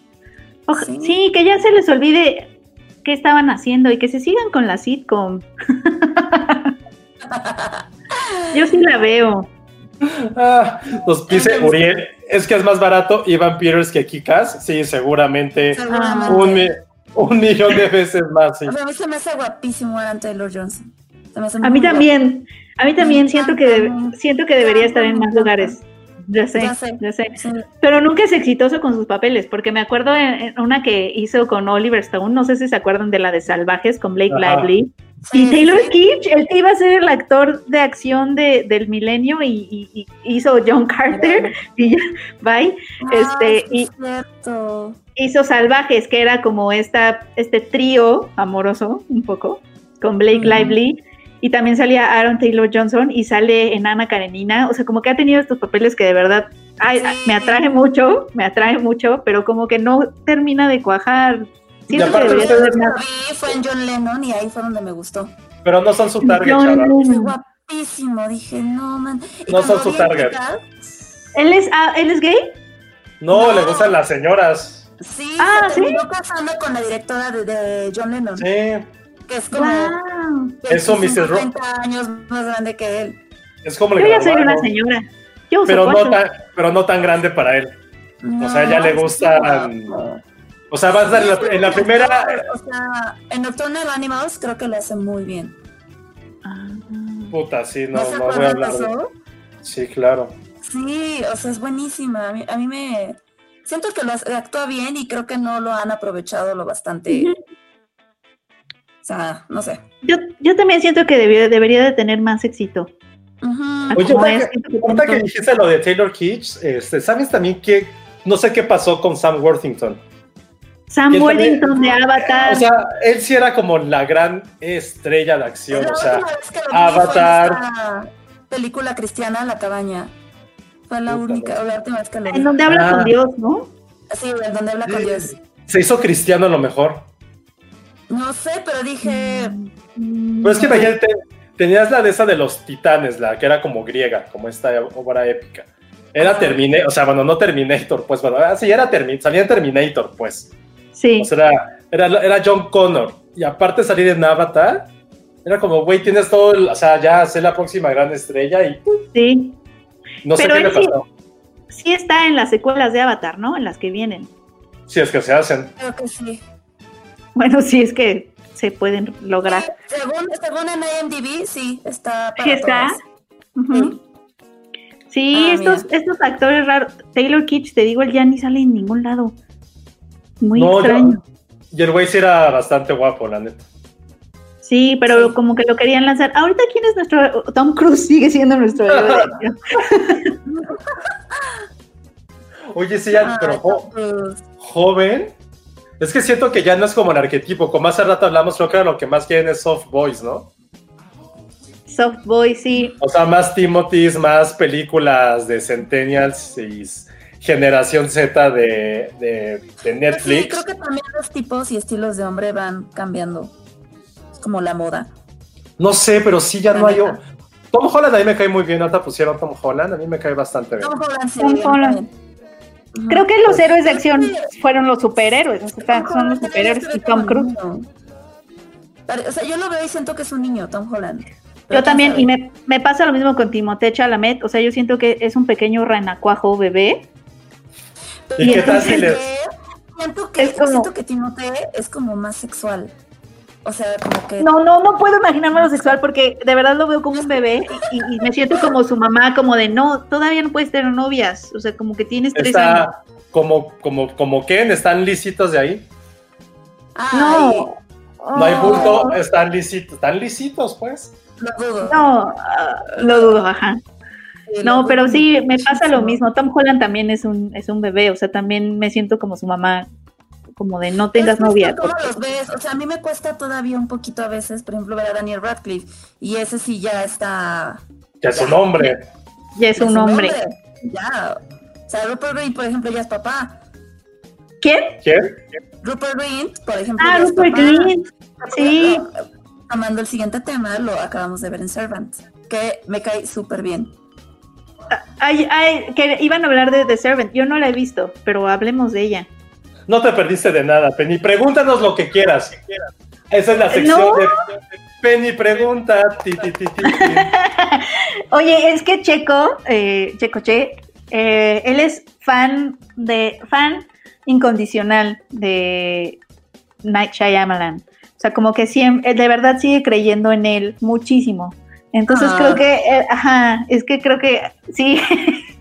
es chistoso porque Checo también es fan de Oblivion. O sea, son cosas que nadie es fan de, de esas cosas, pero él sí. Entonces, mi pregunta un poco en, el espíritu de Checo sería como, eh, ¿este es el Shyamalan que todos esperamos? ¿Siempre? Creo que, Durante sí, la- creo que sí se reformó. No sé, yo digo que sí. O sea, la, la, la serie es, sí, creo que cumple con esta onda de mantenerte tenso, intrigado todo el tiempo. Y no solamente por la historia, o sea, toda la ambientación, este, la casa sí es increíble, pero a la vez es lúgubre. O sea, no sé, como que siento que te, te logra transmitir esa tensión, ese miedo, por decirlo así, con, no sé, con sim- un simple elemento como la comida, ¿no? La comida de repente es, es un personaje y es terrorífico también. Eh, no sé si decir qué es lo que estábamos esperando, pero creo que sí es una forma, yo sí diría que es algo, o sea, como que lo estamos recuperando. Pero, ¿Tú qué opinas, ¿sí, Josué? sí viste la primera temporada, Penny, o no? No he visto nada. Ah, no has visto nada. Muy, mal. Ah, no, no puedes, no puedes ni preguntar porque no sabes ni qué pasa. Pues no. Checo me ha contado partes clave. No, no, pero yo lo que tuve que hacer es eh, mi, mi cuenta de, de Apple para que la veas, Penny. O ver el Sí, es que- ver Es que sí, sí la he querido ver, pero no, no me ha dado la vida. Pero sí, es que con Apple tengo tantas, tantas deudas, ¿Por qué tantas deudas? como The Morning Show, Ah, que no puedo, nomás no puedo. yo no la terminé, me quedé como en el tercer capítulo. Y ahora siento que si veo otra en Apple TV que no es The Morning Show, la, la estoy pisando todavía más. O sea, ¿Tampoco viste Ted Lasso? no. De No. Apple TV solo he visto, solo he visto Wolf Walkers, pero porque Ah. la vi en el Festival de los Caos. Ay, no. Te voy, Pero te voy bueno. a pasar, tienes mucho que ver. Pero- Hablemos de, hablemos de Servant, eh, episodio 1, temporada 2. El capítulo que si no lo vieron, no se perdieron absolutamente de nada, no pasa, no pasa nada. Como nos dijeron en el comentario muy al inicio del podcast, es como este capítulo de Los Simpsons, que es como, cómete la maldita naranja, porque no pasa absolutamente nada. Es como una explicación de lo que ocurrió durante el final de la temporada pasada. Creo que ni siquiera puede haber spoilers. Lo único que ocurre es que, pues sí, evidentemente, y tal cual. Eh, Vimos que el bebé ya se ha convertido otra vez en muñeco y de eso trata todo el capítulo. Es por qué se convierte, por qué está en muñeco, si la mamá sigue pensando que lo secuestraron. Realmente creo que podíamos hablar tres minutos de lo que ocurrió en este capítulo. Siento yo que está bien, que está que es una buena táctica para hacer, es una buena estrategia, porque va a ser el puente entre lo que vimos durante las últimas horas de, de lo que pasaba en esta familia y lo que va a ocurrir en los siguientes capítulos. Entonces, creo que lo único que, que me gustó mucho de- del episodio fue otra vez cómo se vuelve a tomar ese tema de la comida como algo preponderante, no solamente de, del instinto humano, pero también es algo que puede unir a una familia que es una desgracia. Creo que eso fue para mí lo que más me llamó la atención de, de este episodio. Nos dieron algunas pequeñas pistas de lo que puede ocurrir con, con Lian, que es la, la- la chica que está desaparecida La con esos nana. poderes, la nana, mejor dicho, la niñera, y la mamá que ya prácticamente está descendiendo a una, pues una pequeña o a un embudo de locura. Sin embargo, y esto a lo mejor sí puede ser un poquito de, de spoiler, no, tampoco, que se me fue el nombre del, del- del chef, del, del- del esposo. Bueno, Es- ajá. bueno, el esposo está hablando, está hablando con, con Ron Weasley y están viendo qué está ocurriendo, qué está ocurriendo, y le dice algo muy, muy bueno que mi esposa podrá Se estar... Sean. ¿Cómo? Se Sean. se llama Sean. ajá. Sean. Le dice, güey, mi, mi esposa quizás está loca, pero es una maldita y muy buena periodista, porque ya está empezando a descifrar el origen de la niñera y, las, y esas personas locas que lo fueron a que la fueron a visitar durante el final de la temporada pasada. Entonces, eh, también yo esperaba un poquito más de en la parte de la dirección, ah, justo lo que nos pone aquí Rogelio, Rogelio Godínez. La directoria, la directora es Julia Ducournau, a quien todos conocemos por su ópera prima, que es Raw, o en español le pusieron Voraz. Y a lo mejor esperaba algo un poquito más, uff, casi, casi como decirlo un poquito gore. Si hay un momento en el cual él se está quitando algo de su mano, su mano quemada, pero normal, digo, el capítulo estará muy, muy soso, un gran puente para poder recordar qué fue lo que pasó en la temporada pasada, en el final, y sobre todo recordarnos qué fue lo que sentimos como espectadores al ver todos estos giros de tuerca, no muy a la Shyamalan, eso creo que es preponderante donde toda la, serie no hay nada que esté ahí este, esperando esta gran sorpresa porque no existe, pero sí me gustó como volver a retratar esa sensación que teníamos, que era un poco de suspenso, de mucha ansiedad que se siente constantemente en esto y a veces hasta de pensar hasta dónde pueden llegar las sectas. Entonces, eh, no hay mucho que spoilerar del primer capítulo.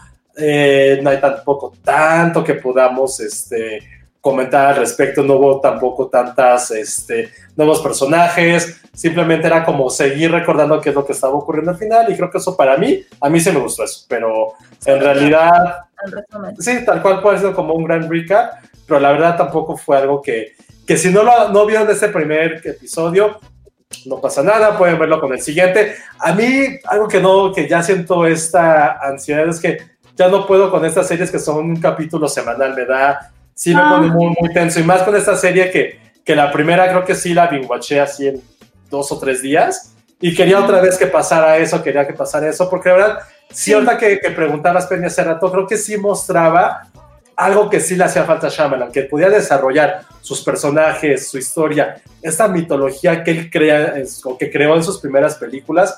Creo que una serie de unos pocos capítulos sí era algo ideal para que él pudiera retomar esta figura que todos conocimos hace 20 años, porque lo hacen muy bien en Servant.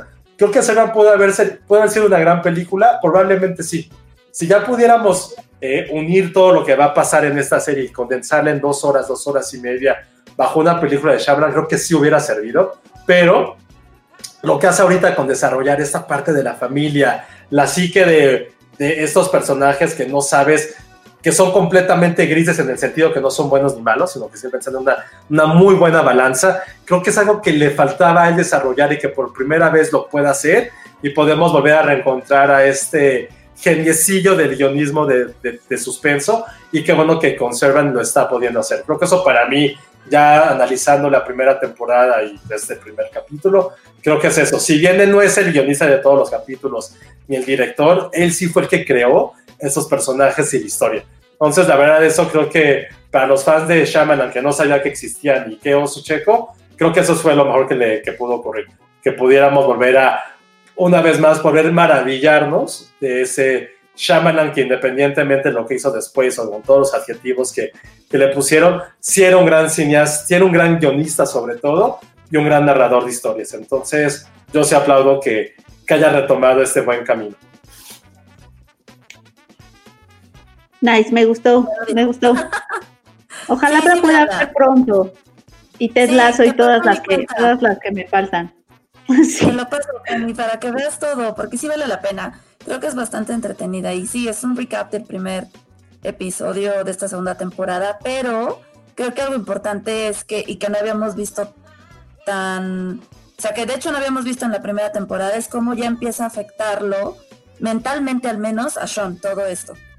¿no? Porque siempre era como mi esposa está loca, mi esposa está loca, este, qué onda con la lana, tétricas, este, psycho. Pero en esta ocasión sí ves cómo le empieza a afectar, ya es como, ok, ya me la estoy creyendo. Y como, como también empieza ahí como a divagar un poquito en la locura. Entonces, creo que va a ser una temporada interesante. ver. Oh, oh, muy bien. La segunda temporada ya está toda, no, ¿verdad? O sea, va, va No. semana a semana. ya. Sí, Yo también estoy un poquito desesperada ya con esta nueva tendencia que no es nueva, sino que es retro, pero que es nueva en el streaming, porque Netflix nos acostumbró a, a otras cosas. Eh, de ver cada semana, también me desespero. Es desesperante, o sea, por ejemplo, con su WandaVision, pues da igual, está bien que es una semana, no pasa nada. Pero con esta serie que por lo que sí es como un suspenso, que sí te vas este, también escarbando en los personajes y te estás volviendo como parte de ellos, sí, sí te interna mucho. Creo que eso también es bien padre de esa serie, que te presentan tan desmenuzados los personajes y poquito a poquito, que sí ya, ya, los, ya los conoces, crees como conocer y sobre todo como telegrafiar qué es lo que van a hacer en el siguiente capítulo. Y de repente es como, no, güey, lo que pensabas que estaban haciendo, estaban sintiendo, no va por ahí. Entonces sí te lo van como, te lo van quitando poquito a poquito esta parte de, de creer o poder adivinar una serie que también a lo mejor al verla en un fin de semana también nos ocurría eso, pero, pero sí, con esta Apple TV no lo hagan. Sí, ya denlo todo de corrido, por favor. En esta, particularmente en esta, no, sí está un poquito imposible seguir viviendo así, la verdad. Pues sí, Servan, Servan, véala, la, la verdad, Penny engaña a Morning Show, no pasa absolutamente nada, ya nadie está hablando de ella, ya pasó, muy bonito Ya se pasó. ya muy bonito 2020, qué padre, felicidades, ya. Ya Servan. pasó.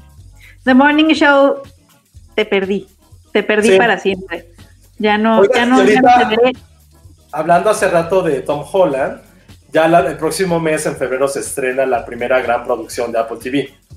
De- se llama Cherry, que es dirigida por los hermanos Russo, los directores de Avengers, y el protagonista es Tom Holland, pero no.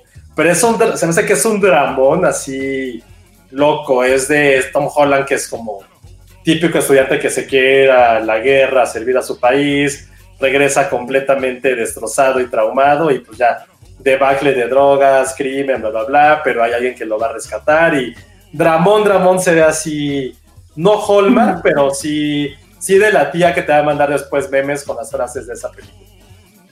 Órale, ya sé cuál es. Ok. Sí, sí, la quiero ver. Sí, Cherry que, que en teoría va a estar en cines y después va a estar en, eh, en Apple TV, si es que los cines Ale Justo, ya abren sus puertas. lo que iba a decir. Yo sabía que esa película se iba a estrenar en cines. Pues me veo complicado, amigos. La verdad es que todavía tenemos esperanzas de que hubiera unos cuantos estrenos en febrero. Y ya todo, todos nos estamos recorriendo otra vez porque pues la situación no mejora, ¿verdad? Pero bueno. Oye, Penny, pero tú sí viste una película que se va a estrenar en cine, ¿no? Sí, oigan, es que es una gran película. De hecho, yo siento que es el estreno que está abriendo el año cinematográfico tal cual, eh, 2021, porque sí, es una película mexicana que se llama Los días más, más oscuros de nosotras. Eh, lo, que es, lo que es importante conocer de esta película es que es dirigida por Astrid Rondero y producida por Fernanda Valadez, que es el mismo equipo detrás de Sin Señas Particulares. Lo que pasa es que Los días más oscuros de nosotras se tardó un poco en llegar, ya saben, como siempre nos sucede, a las salas comerciales, pero en realidad eh, llegó a, a festivales en 2017, entrando a 2018, y le ha ido bastante bien en ese camino. Después también hicieron Sin Señas Particulares y bueno, Sin Señas Particulares acaba de ganar en Morelia y ahorita ya tenemos eh, Señas Particulares es la ópera prima de Fernanda Valadez, producida por Astrid Rondero y también es- escrita en conjunto con ella. Y Los días más oscuros de nosotras es la ópera prima de Astrid Rondero, producida por Fernanda Valadez, porque ellas han hecho como esta dupla colaborativa de creación que me parece que es prácticamente el futuro. O sea, siento que así, así es como, como, o sea, prácticamente están viviendo en el futuro, a mi forma de ver, con estas alianzas, este, y esta creación en conjunto y esta colaboración de tú escribes, yo produzco y tú diriges y yo también te ayudo a escribir y, y ahora al revés, es decir, como este apoyo me- se me hace muy hermoso. Y pues los días más oscuros de nosotras es, es- es de verdad un peliculón. A mí me gustó muchísimo. Eh, es protagonizada por Sofía Alexander Katz, que yo conozco de una telenovela llamada Vol para volver a amar. ¡Oh, buenérrima! Eh, eh, mi, mi mamá y yo nos unimos viendo esa telenovela y ella hace un pa- papel increíble de Maite, me acuerdo. Y me acuerdo que cuando la conocí en un photoshoot de Cine Premier me acerqué y le dije esto mismo. Entonces no es, no es un secreto.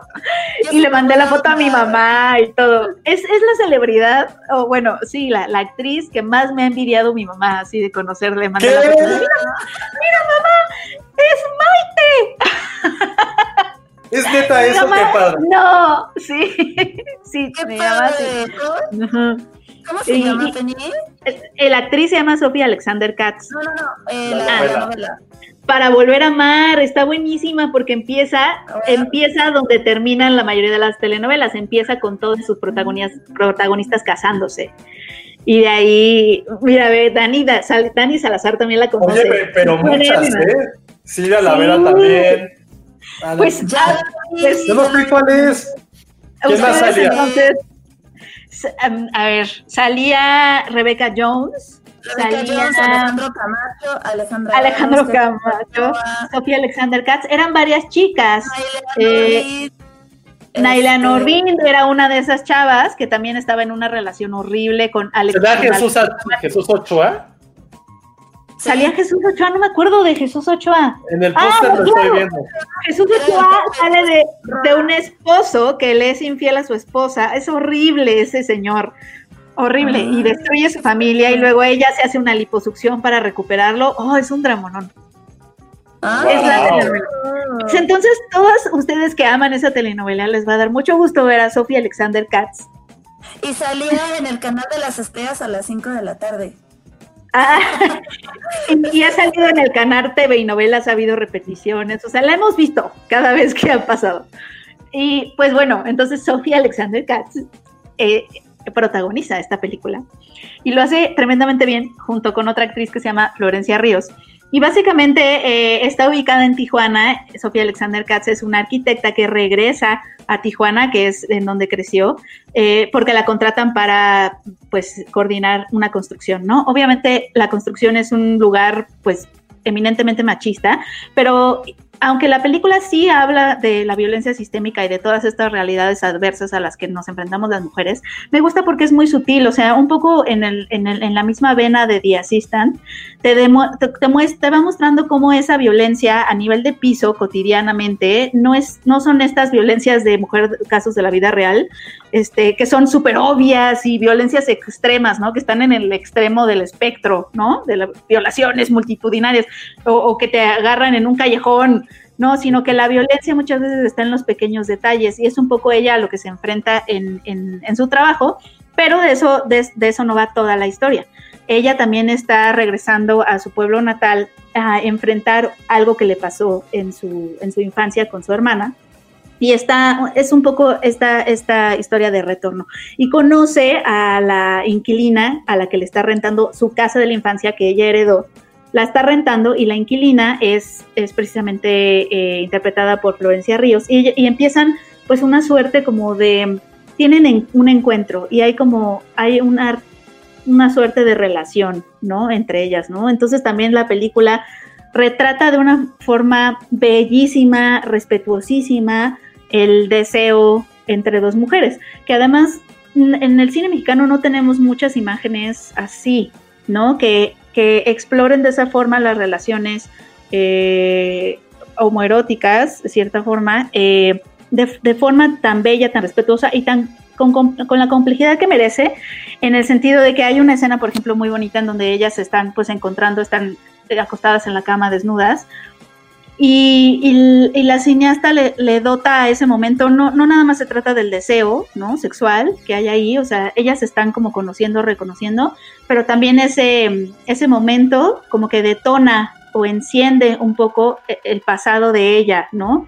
Entonces se usan las imágenes del pasado como para, como para transmitir un poco lo que está pasando, obviamente, en esa cama, pero también le, le da como capas de la arquitecta, ajá. O sea, como que, como que las vemos ellas en la cama y luego de pronto este, esos cuerpos son ahora los de dos niñas, ¿no? Que son ella y su hermana. Entonces, un poco también enciende esos encuentros con el pasado y son capas que la verdad eh, son muy bellas, muy sensibles, muy respetuosas y que no vemos mucho en el cine mexicano, como con esos retratos. Y es eso, es la cosa más sutil, más sensible, eh, que he visto en los últimos meses sobre estos temas. Y me parece que sí, se, se debe ver sí o sí. Eh, y, me gusta porque eh, esta película, a pesar de que llega un poco después de Enseñas Particulares, pues es un poco la primera que hicieron. Y la hicieron en Tijuana, también salirse ¿no? de los escenarios que, con, que ya este, chole, ¿no? Que la Ciudad de México, etcétera, sino que es una película que está ubicada en Tijuana, en una construcción al lado del mar. Hay una perrita por ahí. este, de verdad, de verdad vale, vale muchísimo. Oye, ¿y cómo notaste la evolución de este primer trabajo a algo ya mucho más centrado, mucho más elaborado y tal vez este, enérgico como fue la, bueno, la, que te ganado ahorita en los, en los, Gotham Awards, ¿no? Sí, también acaba de, acaba de, ah, exacto, o sea, sin señas particulares sí se ha llevado como muchísimos galardones y muchísimos Y este fin estrena en Estados Unidos la película. Y este vamos, fin estrena en Estados vamos Unidos. A ver, vamos a ver cómo le va, pero ¿qué notaste como de evolución de ese trabajo, de esta dupla eh, que prácticamente está haciendo películas que no se han visto en el cine mexicano? Pues es que creo que lo que me gusta de ellas es que sí están proponiendo miradas que se salen, nos están, nos están proponiendo imágenes de temas que obviamente se han tocado mucho, sobre todo últimamente, ¿no? La violencia, las desapariciones y todo, pero nos ofrecen imágenes nuevas, que, que están, que ellas miran como desde otro lado, me da la impresión. Eso es la impresión que me, que me dio con este, los días más oscuros de nosotras. Y me, me gusta que, o sea, si tú eh, eh, describes ¿no? una sinopsis de ambas películas, como que va a dar la impresión de que no pasa nada, no es la acción, ¿dónde está la acción? Este, ¿sabes? O genéricas también, ¿no? Porque la premisa como la cuentas es como, ah, sí, se enamoran, ¿de ¿qué más? O desaparece Sí, su hijo. Ya ah. hemos, visto, ya hemos visto mujeres enamorarse, ya hemos, ¿sabes? Pero siento que ellas encuentran espacios, espacios nuevos. Y realmente siento que es la, las imágenes que nos dan eh, y lo sutiles que son para... Hay una sensibilidad muy especial en ellas, yo siento, para tratar, para meternos temas que obviamente, o exploraciones que ya se han visto, pero ya se han visto con discursos demasiado hechos. Y ellas tienen como esta este ojo para pues sí un poco un poco ponernos en otro lugar y mirar desde otro lugar así es como así es como yo las yo las veo en, en ambas películas me emociona mucho y también me gusta mucho esta esta alianza que tienen de de de, de colaboración, ¿no? Porque obviamente el cine es un arte eminentemente colaborativo, pero a veces la idea del autor, por ejemplo, eh, pues es como de yo hago todo, ¿no? Yo hago todo, es mi visión y etcétera. Y, y me gusta esta, esta idea de pues yo pongo el refresco y tú las palomitas, o sea, de, una fiesta, ¿no? En donde tú no pones todo, ¿no? Sino que yo el refresco, tú las palomitas, tú este, el bacacho, no sé. Y todo se vuelve como mucho más rico. Oye, ¿sabes qué nuevo proyecto traen ellas? ¿Están trabajando en algo? Sí estaban, tra- sí estaban trabajando en algo, pero ahorita no me acuerdo. Me, lo, me, me platicaron un poco de ese, de ese nuevo proyecto cuando hablé con ellas en enseñas particulares, pero no quiero decir babosadas. Entonces déjenme No, regresar. están a trabajando, esta- están trabajando en algo. Sí. Sí, según yo sí me dijeron que estaban ahorita escribiendo, estaban como trabajando en otro proyecto. Eh, Astrid, según yo, está trabajando en su segundo largometraje, pero les traigo esa información si quieren en, la- en la que sigue para no, para no errarle. Pero la verdad es que sí me, sí me emociona mucho esa, esa dupla. Y sí creo que es una película. Sé que está en cines y obviamente en semáforo rojo, pues quizá no podamos irla a ver, pero en los estados en donde no esté el semáforo rojo y, con precauciones, pues va a estar ahí en salas. Y sí es la película que para mí es, la, es el primer estreno que, es, que hay que ver, ¿no? En 2021. Ay, ¿qué pasó con Masacre en Teques? Todavía no, todavía no sale. También la estoy, también la estoy esperando porque Florencia Ríos, de hecho, me parece que sale Masacre en Teques. Ahorita les confirmo eso. Pero se oye increíble, ¿no? Masacre en Teques es un slasher en Tequesquitengo. y ¿Esto sale. es real? ¿Esto es real? Eso es real. no sabía que existía esta película. Sí, sí, sí. Sí, sí, sí. Está. Ah, mira, Florencia Ríos y también Danae Reinao, que, al- que en algún momento estuvo con nosotros en el podcast y nos comentaba un poco cómo había sido filmar las escenas en donde ella se muere y todo. Está bien padre, pero no ha salido. Qué cagado. No sabía que existía eso, ¿eh? Yo tampoco. Wow. Oye, y, y si no la pueden ver en cine, ¿sabes si a qué plataforma va a llegar o tú sabes, Ale? Creo que a Filmin, ¿no? Según yo va a estar en Filmin. Creo Sí, seguro. No, la de los días No, más oscuros de de- nosotros. Ajá. Según yo, Filmin la va a tener. Es- estaría increíble porque sí, sí vale mucho la pena ver el, el trabajo y sobre todo de Sofía Alexander Katz, la mirada de Astrid Rondero, Fernanda Valadez, el retrato que hacen de esta relación entre, entre estas mujeres que es de sororidad, también de deseo, este, también se, des- se detonan revelaciones, eh, no sé, hay, hay como mucha complejidad en esa relación, que no es nada más el, el ay, el deseo carnal entre dos mujeres, que, que, ¿sabes? O sea, que, y, y- y siempre retratado desde esta mirada masculina, ¿no? Sexualizada, quizá mucho sucede que con relaciones entre mujeres. Eso no sucede aquí y, y- y es muy bello. Ah, está padre. Es que, ¿sabes qué? Justo esta semana eh, vi en Criterion una película que, que no, no sabía que existía, de un director que eh, se me hace que es un gran cliché, pero es bastante bueno, que se llama Stephen Cohn. Es un director independiente que se ha caracterizado por hacer películas coming of age, pero de personajes LGBT.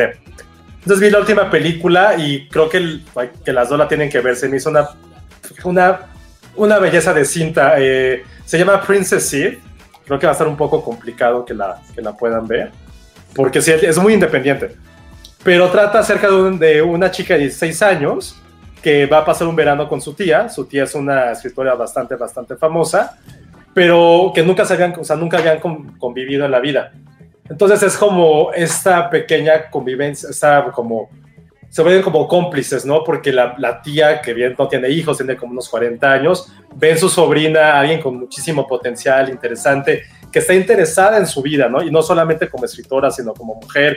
Empiezan a hablar acerca de muchos temas sexuales, porque la chica evidentemente, como es característica de este director, está explorando su sexualidad.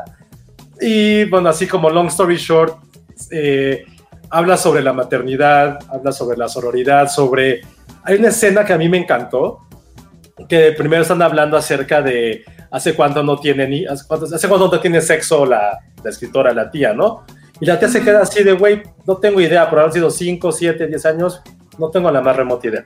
Entonces, eh, esa misma tarde, pues la chica conoce a, a, otra, a, a otra mujer, hay como coqueteo, se empieza a ver como hay flirteo, y de repente en una, en una cena, eh, la chica esta, la chica de 16 años, pues empieza a fajonear con un vecino y ya baja y la, la tía le está diciendo que va a agarrar un pedazo de pastel, pero que quiere dejar de comer porque come un chingo de pastel. Y le contesta a la sobrina, güey, es que si cogieras, no comerías tanto. Pero se lo dice de una forma, o sea, se deja de una forma inocente, o sea, muy de como de amigas. Entonces la, la tía, yo, o sea, ya la vi y dije, puta, me sentí súper incómodo, muy incómodo. Dije, madres, porque la tía se pone muy seria y dice, güey, necesito que me escuches lo que te voy a decir. Dije, güey, la va a cagotear, cabrón.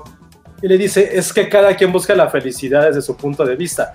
Para mí ser feliz es leer, eh, empieza a citar como a leer a Virginia Woolf, a Herman Melville y discutir con mis mejores amigos acerca de esto hasta, la hasta el amanecer. Para mí esa intensidad lo que, no sabes eso cómo me llena. Y está bien que a mí me llena así y que tú estés buscando tu propia felicidad, porque la felicidad no es comparable ni tampoco se puede medir. Es cada quien debe de buscar conforme lo que es su persona y debes de ser feliz con eso. Entonces, esa escena me dejó así como, what the fuck, ¿qué estoy viendo? ¿Qué es, qué es que estoy viendo? Tan, tan bien escrito y evidentemente toda esta relación en la cual ambas están teniendo un poquito de lo que nunca han tenido en la vida, como es una hija o la chica, una, una madre, pero visto desde un punto de, con un punto de vista muy artístico en la parte de la literatura, en la parte sexual, se me hizo una película impresionantemente bella y después me puse a leer un poquito de ella, todo lo que tiene Criterion, y decía una crítica del New York Times, es, creo que Margot la dijo, Margolis, dijo, güey, si alguien pensaba que un hombre no puede escribir personajes femeninos, Stephen Cole acaba de decir, Almodóvar, así se hace el cine. Y fue como de, yo que odio a Almodóvar, para mí fue como, wow, ese es el mejor, ese es el mejor, lo mejor que hay en mi vida. Entonces, eh, si pueden, véanla. Tampoco quise como spoilerarles tanto en decirlo. Se llama Princess Eve y es una, es una joya. Yo- y me siento muy mal porque incluso estuvo, es de como de 2017, 2018. Y estuvo en muchísimas listas como de lo mejor del año. Y como que me saca una que no, no la haya no la haya cachado, que haya leído eso, pero, pero creo que es como una gran, gran recomendación y un poco de la línea de lo que, de la película que comentaba Penny acerca de dos personajes femeninos que solamente están buscando como su pequeño lugar en el mundo y también con, con cierto, son cierta pizca de, de sexualidad, de escenas eh, lésbicas, pero también retratadas de una forma muy, muy sutil, incluso romántica y evidentemente de despertar sexual, ¿no? De esta inocencia de poder besar a alguien y saber que tu mundo está cambiando completamente por, por ese beso, ¿no? Porque, digo, al final tienen 16 años y están explorando su cuerpo. Entonces, si la pueden topar en, ya saben dónde, en el festival o en, si tienen Criterion, véanla. Sí, recomendada al 100%. Muy bien. Oye, está buen, está bueno. O sea, sí me quedé, sí me quedé pensando en lo- a raíz de lo que decías también y, y la película de los oscuros días, este, cómo se o sea, hay se benefician mucho estas los personajes eh, cuando hay encuentro, o sea, cuando el encuentro entre ellas, ¿no? Por ejemplo, hablando de personajes femeninos, es eh, es un encuentro de vulnerabilidades, por decirlo así. Y eso, eso siempre me parece como muy, muy bonito. No desde las certezas, sino desde la vulnerabilidad de reconocerte en la otra, ¿no? Y que obviamente está inserta en la misma realidad que tú. Y, como, como, como dices, estamos en este lugar, pero, pero también nos estamos reconociendo entre, entre ambas. Eh, eso creo que, creo que, creo que eso es lo que, esos son los personajes que más me gustan y las relaciones que más entre mujeres que más que más me llaman la atención que quizá están muy lejos de esta onda de el girl power entendido como Hollywood de justo desde las certezas, ¿no? Como desde vamos a patear traseros y más más más de que hay, hay, hay más poder como en ese encuentro entre, entre vulnerabilidades, siento y, así y, alianzas me gusta me gusta eso o sea como que creo que creo que es de las cosas que más me gustan y, y ahorita eso eso también está en la película y ahorita con lo que decías me quedé pensando en, en qué, qué de estos personajes femeninos son los que es, es lo que me, me, parece más bello y más lo, más bien más logrado también. Sí aquí lo que me gustó mucho de esta película es esta complicidad de decir es que no eres mi hija tú no eres mi madre tenemos un lazo sanguíneo, pero más allá de eso, tenemos un amor por la curiosidad del uno de la otra. ¿Cómo puedes comprender ese mundo? ¿Por qué yo no puedo entender que no hayas tenido sexo en cinco años? Y yo a lo mejor, ¿por qué no puedo entender que tú no me estás entendiendo? Pero al final es todo, todo se trata de tener como una, un quote de, de esa escena, que todo tiene que ver con ese respeto de saber que eres diferente. Y creo que eso es algo que siento que hemos perdido en muchas ocasiones, que creemos que si no es algo que nosotros, si nosotros concebimos el mundo de un color, no podemos saber que el otro no lo puede entender de esa forma. Y la película lo muestra así, de cómo dos generaciones ven la vida completamente distintas, aunque tienen como un bagaje cultural similar. Sin embargo, ese amor existe y ese amor va más allá de la sangre, que es algo que yo siempre he sentido que, que tener un apellido no te hace una familia sino tener esas pequeñas complicidades, estas, esos momentos en los cuales tú te, justo te reconoces y ves en el otro lo que tú quisiste ser, lo que no puede ser, y aún así poder entenderlo. Entonces, creo que está muy dentro de, la, de ese mismo universo. Creo que eso es interesante, cómo se están viendo más historias de esas, ¿no? De, creo que también ya se ha vuelto como un mini, mini cliché o mini subgénero, esa parte de dos generaciones luchando por tratar de saber quién quién puede ser más feliz o quién tiene la razón. Se ha vuelto algo que no es nuevo, es algo que ha pasado durante muchísimo tiempo, pero ahorita sí siento que hay una mirada fresca para poder verlo así. Entonces, qué bueno que haya esas dos películas. Las dos creo que no las van a poder ver evidentemente en el cine, van a tener que conseguirlas por streaming, pero vienen cosas bien interesantes y lo que se ha podido hacer. Y, y creo que en ese sentido esta película mexicana y esta dupla de productor, directora, guionista, lo que han estado haciendo creo que sí está levantando mucho, algo que nos comentaban incluso, ¿no? Que hay gente que tiene como ciertos estándares o ciertos miedos frente al cine mexicano. Creo que ha habido un pequeño cambio. Y justo una película de Sofía Alexander Katz que no sé si todos pudieron ver en Morelia, que se llama Blanco de Verano, una película que ella interpreta a una mamá y que también habla sobre los, la vida en los suburbios, esta adolescencia que que ya desde adolescencia sufrida que muchos conocimos o que, o que llevas mucho durante el cine mexicano de hace bastantes años, ¿no? Entonces esa película es mucho más sutil, es simplemente la relación entre un, un adolescente y su madre soltera y cómo crean este vínculo afectivo que, que en cierta manera los, los enaltece, pero al mismo tiempo también los va a ir destruyendo poco a poco. Y de eso creo que fui, a mí fue lo que más me gustó esta película, ¿no? Este contraste, contraste entre el amor puro de una madre y también el deseo y el amor carnal que se necesita. Y que muchas veces como hijos incluso damos por obvio que nuestros padres también son seres humanos. Y, son solo, y si son seres humanos solamente lo son para poder complacernos a nosotros. Porque también nuestra cultura está muy representada así. O sea, creo que somos de las muy, bueno, generalmente la cultura latinoamericana o, o de influencia mediterránea, que tenemos a la mamá como esta mujer que debe de sufrir. Si una madre no sufre a nivel cultura popular, es una mala madre. O sea, ¿cómo es posible que una mamá sea tan cool? No existe para el mexicano una mamá cool. La mamá es la que aquella que sufre, que se quita el plato de la boca y lo vemos en miles de representaciones, en canciones, en películas, en lo que sea. Güey, la pinche Virgen de Guadalupe que no existe, es una mujer, es una mujer que sufrió por nosotros. Y en, ese, y en esta película de Blanco de Verano, que a mí, no sé si fue la que más me gustó de Morelia, pero estuvo en el 1-2 con Sin Señas Particulares, también retratan mucho eso, ¿no? Que de hecho el verano es con Sofía Alexander también. Sí, ¿no? sí, sí, por eso, sí, justo por, sí. por ello, por ella salió la plática. Entonces, esa también, esa sí, afortunadamente creo que sí va a estrenar ya pronto. Eh, la trae, creo que piano. Entonces, esa también, como con sello de garantía Filmsteria, Blanco de Verano, veanla, veanla Sí. pronto en cines. Y, y los- sus dos papeles son, son distintos, o sea, como que también me, gustó ver a, a, Sophie Alexander Katz interpretando a una mujer totalmente diferente en Blanco de Verano, una madre que también, o sea, la vulnerabilidad que tiene eh, su personaje en Blanco de Verano es distinta a la vulnerabilidad que, que tiene en los días oscuros de nosotras.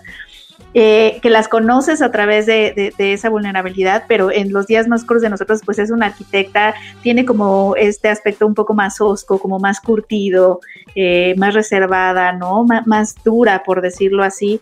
Este, a pesar de que obviamente su vulnerabilidad es este retorno y este enfrentamiento que está teniendo eh, con el pasado y eh, tiene que estar lidiando con, con lo que sucedió con su hermana. Y en Blanco de Verano es una mujer que tiene mucha ternura y mucha vulnerabilidad al no querer estar sola, ¿no? Porque está este, está su novio que, que empieza a vivir con ellos y todo, y ella está desesperada por hacer que eso funcione, pero que obviamente la presencia del novio provoca una ruptura entre ella y su hijo, que además eran como uña y mugre, Sí. ella y, y su hijo adolescente, entonces llega este invasor de cierta forma y, y provoca una ruptura ahí entre ellos, y ella está tratando como de pegar su casa todo el tiempo porque no quiere estar sola, porque también quiere tener ese, ese amor de pareja, ¿no? Es que es un y choque, comete es un- algunos- ajá, que es un No, choque sí. social y psicológico el momento en que te das cuenta que es en la adolescencia, que tus padres también tienen deseos, fallas y que también tienen necesidades biológicas. Entonces creo que sí es un gran choque y es también algo que, que ha retratado bas- bastante el cine. Por eso a mí está, hay una escena que a mí me gusta mucho de Boyhood, eh, en la cual ya se está graduando el protagonista. Está Ethan Hawke y, la mamá, y se me fue el nombre, perdón, de... La mamá de Boyhood, puta, se me fue el nombre, perdón, perdón, perdón. es este Patricia Arquette. Patricia Arquette. Y que ya al final ya están divorciados, se quedan viendo y dice la mamá, pues, ¿qué? Esto ya es todo, o sea, ¿qué hago con mi vida este güey ya se graduó? Ya era mi hijo menor, o sea, ya hasta aquí llegué. ¿Cuál es mi siguiente paso? Y, esa, y esa escena en particular, que creo que fue por la que realmente le dieron todos los premios, porque sí es una escena bastante fuerte. También yo me acuerdo que cuando la vi me quedé así como de, güey, sí es cierto, o sea, llega un momento en que los padres ya este síndrome del nido, del nido abandonado, o sea, ¿qué ocurre con ellos? Y aparte sí es un tema que tampoco es que sea muy cómodo de retratar, porque si no lo eres padre no lo sabes vivir. Y creo que eso poder llevarlo a pantalla o, o llevarlo como a cierta manifestación artística no ha sido algo tan común porque es algo, creo que es muy vivencial, no es algo que digas, ah, bueno, lo puedo imaginar, lo puedo retratar, es en realidad qué está pasando. Y un poco blanco de verano está a lo mejor unos cinco años antes de ese momento, pero también sí es algo que te deja pensando en hasta dónde llega la parte de, hasta dónde sigue siendo padre, o un padre de alguien que tenga esa responsabilidad de tener que mantener o cuidar a una persona. Entonces, creo que es algo que también nos ha retratado mucho y que vale, vale la pena poder revisarlo después. Sí, sí, Sofía Alexander Katz está en llamas. Sí, la queremos. A ver, invítala al podcast, Penny, ya que es muy tu amiga. No, nunca dije que es muy mi amiga. Oye, imagínate tener de amiga a Sofía Alexander Katz. Tu mamá se muere. Mi mamá se muere. Yo Sí. la conozco, podemos Ah. invitarla. Sí, Ale. Háblale bien de nosotros, dile que la amamos. Es Dile, muy dile, talentosa. De hecho, aquí tengo su WhatsApp. sí Ah, no, bueno. Si que- El name dropping de Ale está. Luego, sí, dinos, dinos, este. No, pero no ahorita, no ahorita. No, ahorita no, No, ahorita no. no, no, nos organizamos y le digo. Oye, Penny, ¿y nunca le has mandado foto a tu papá de. Mira con quién estoy, envidiame? Ah. Ay, yo también tengo su WhatsApp, me acabo de dar cuenta. No lo voy a usar nunca. Ah, sí, pues No, voy a buscarlo si lo tengo también yo. Solo, Ay, solo, solo voy a ver su foto, solo me voy a meter a ver su foto para siempre.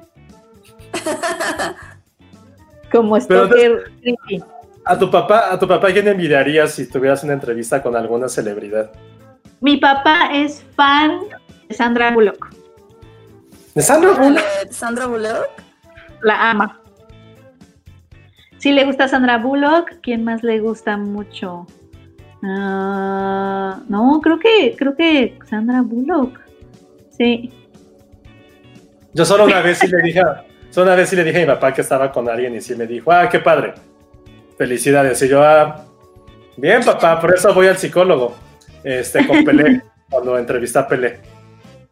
¡Ay, qué padre! Y la verdad, toda la entrevista de Pelé fue alrededor de mi papá. Y él así como, Ah. una hora, qué chido, ni siquiera sé en qué revista trabajas. No manches, qué es que sí. No, te lo juro, mi papá mucho tiempo Los pensaba, papás sí son así como. güey, mi papá pensaba, cuando traba- trabajé en Chilango seis años de mi vida, papá pensaba que trabajaba en la revista Chamuco. O sea, neta, en una fiesta dijo que trabajaba en Chamuco. Y yo así de ver, qué pedo. Ya Y yo así de, Chamuco güey, está padrísimo. y me quedé así de, que no mames. O sea, Sí, existe claro. una cosa. Sí existe, yo necesito que exista Sí. la revista. No, Chamuco. existía, nunca la conoció. eh, Me de era como un diablito. Se llama Chamuco. Era como de sátira política en caricatura. Exacto. Sí, entonces yo así de, güey, en la vida voy a trabajar en pinche chamuco. Así en, cuando tra- en- en- en una conferencia de prensa. Disculpe, Jessica Oliva de la revista Chamuco. Tres preguntas. Chamuco no sé si sigue existiendo, lo dudo mucho, pero no. yo una vez de niño, yo supe porque, no sé, no me acuerdo quién, quién era la portada, pero pensé que era como una revista Mad. Entonces le dije a mamá que me la comprara Ah, y la empecé a ver y dije, ¿qué mierda es esa? O sea, tenía como 12, 13 años. Era como, güey, no me importa lo que hizo, no sé, Fox, era el presidente, o Cedillo, no sé. Y la tiré. Pero por eso entendí que sabía que existía Chamuco, porque pensé que era como medio mad y no era de caricatura política así. Es que sí. Digo que tenía como cosas sexuales también. ¿Ya existe? Órale. Todavía existe. Saludos a- A, a Chamuco. Entonces me acuerdo cuando entrevisté a, Pe- cuando entrevisté a Pelé, es que hay una anécdota muy famosa de Pelé, de cuando él ganó a los 17 años el Mundial. No, miento. Cuando Brasil perdió el Mundial de Mar- del, del 50, el Maracanazo, Pelé tenía 10 años. Su papá era futbolista. Y su papá, ahí está Chamuco. ¿Sí, ven? Parecía Mad.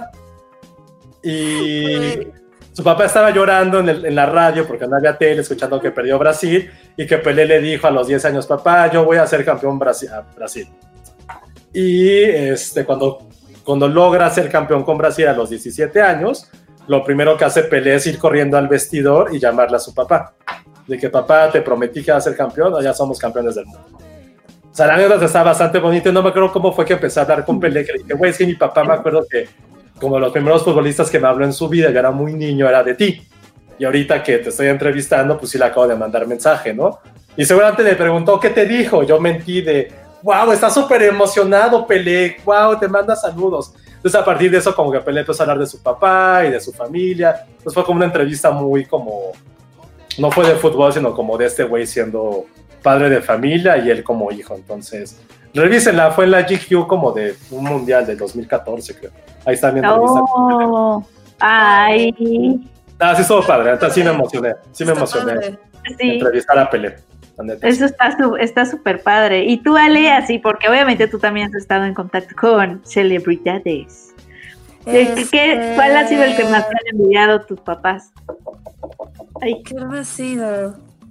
Pues creo que eh, hace como tres años que vino este actor de Stand By Me. ¿Cómo se llama? ¿qué de cuál? Vino ¿De un cuál? actor, Jerry O'Connell. Sí, es Jerry O'Connell, ¿no? Que vino. Jerry O'Connell vino. ¿A Vino poco? a, a algo de Netflix, creo. No me Órale. acuerdo caso. Pero el chiste es que estaba aquí y mi papá es muy fan de Stand By Me. Muy, muy fan. Y le pedí un autógrafo y sí le mandé fotos y de, mira, papá. Y este... Y de hecho estaba con mi novio de aquel entonces y bueno, mi, mi novio fue el que le pidió el autógrafo. Y él es que es para mi suegro y no sé ¿Qué pasó? Se Ay, trabó no. Yo pensé que ya me había Y- salido. Y, y pu- y le- y el autógrafo regaló a Eli y se la puse ahí en el se la puse en el Blu-ray a mi papá, pero aparte me la, o sea, como fue improvisado, le dio una servilleta. No, no es cierto, no fue por Netflix, fue por otra, fue por otra cosa, ya me acordé. Y este, ya en la servi y ya en la servilleta ahí toda sucia, ya sabes, así se la puse en el, en el Blu-ray y se lo regalé en su cumpleaños. Pero que justo Ah. bueno, obviamente le dio otras cosas, pero yo creo que fue eso.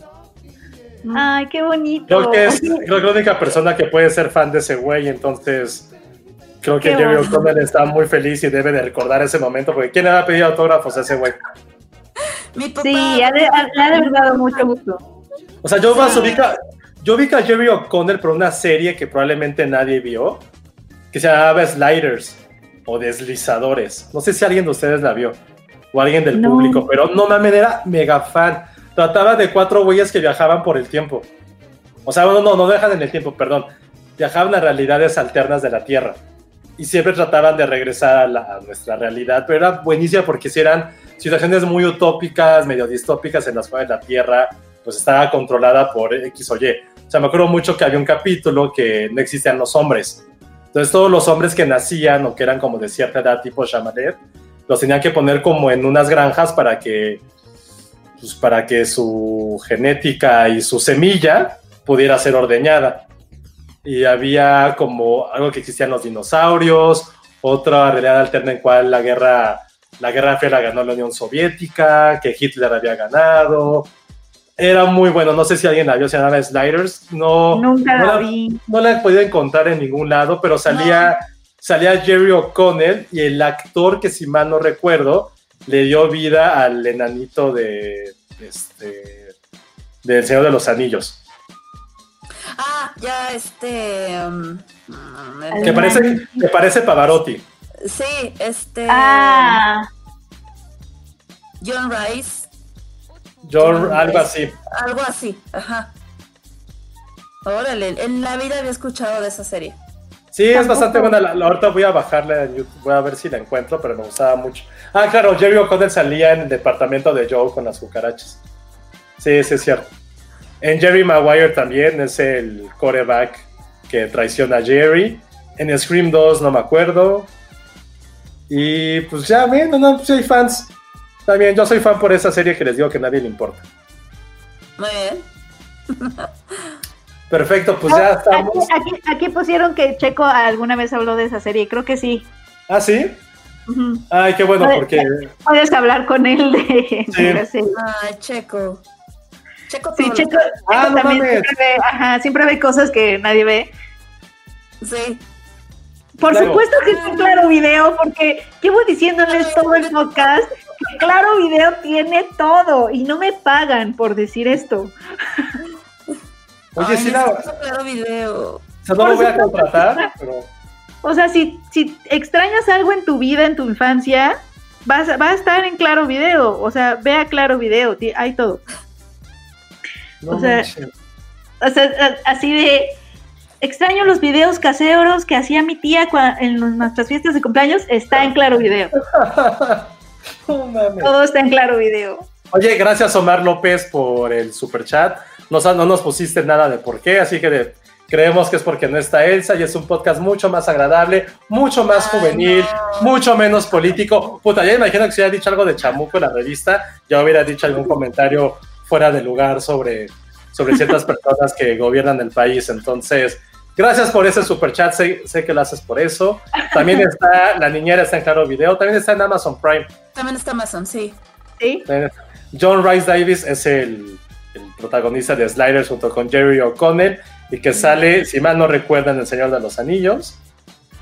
Y que sí, la interfaz de Claro Video está horrible, pero Penny la ama y seguramente le dan puntos Vancomer Oye, cada vez que lo menciona. Un montón de cosas. Estoy en su página y están. Ya atraparon a Ale también.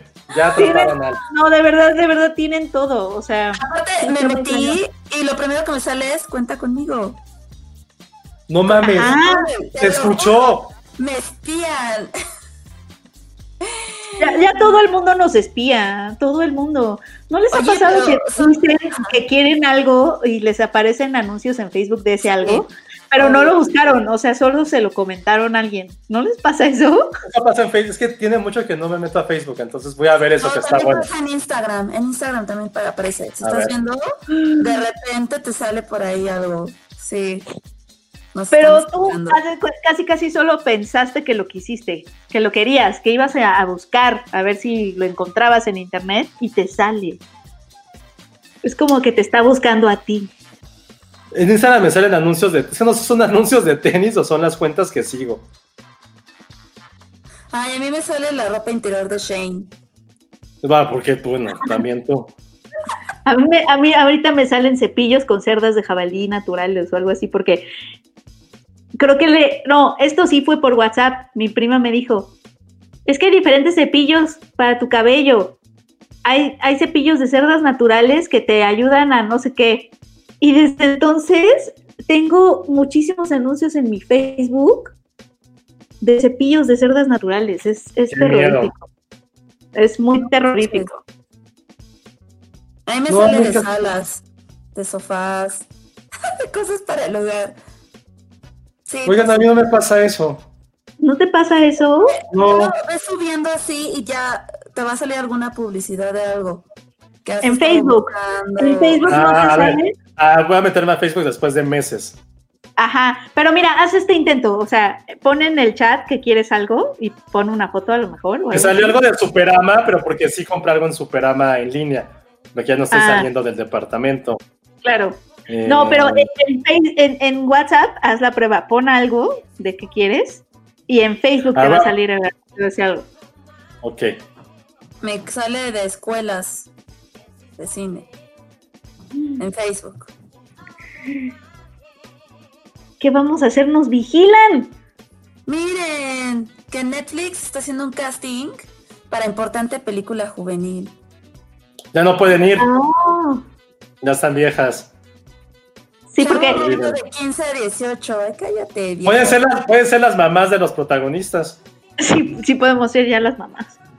Ay, no, de 15 hay un- Ay, cabrón, me salió algo, un anuncio de Mercado Libre en Facebook que se llama Braga de ocultación Gap Braguita. A ¿Qué ver, es eso? A ver. Como un cinturón de castidad. José, ¿qué estás buscando? ¿Qué has estado buscando, viendo? No sé, pero solo salen unos tenis. No sé, no sé. Salen unos tenis de la misma publicidad. Has de, ver- has de Ay. tener un, un chat ahí raro donde Mini, has ves- puesto- mini vestido cruzado, escotado, pegado Ay, al C. ay, No, Josué, ¿qué has estado buscando? ¿Quién eres? No, sí sé que Oye, pero sí está, sí está de miedo, ¿eh? Porque de repente Está- pues salen más tenis. Está muy de miedo porque ¡No mames, me sale un poncho! ¡No mames!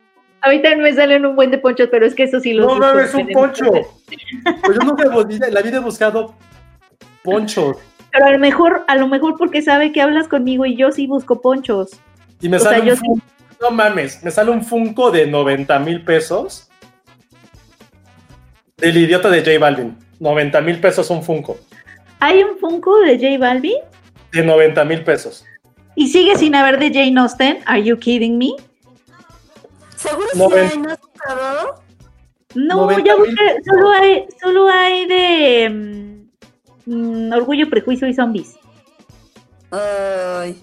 O sea, pero de Jane Austen, como Jane Austen. Ay, a mí también O me de- tenis. ¿Tenis? A mí también. Porque estaba, ya me acordé, estaba viendo tenis antier.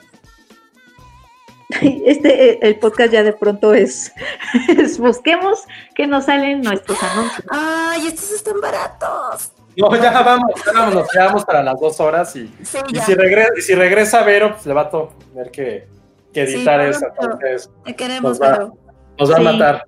Sí, pues, ah, no, sí, es que ya, ya duramos un buen. No, pues estuvo padre. Ojalá que él sea, esté bien, le mandamos un abrazo. Que esté Sí, leyendo el chamuco. obvio, sí.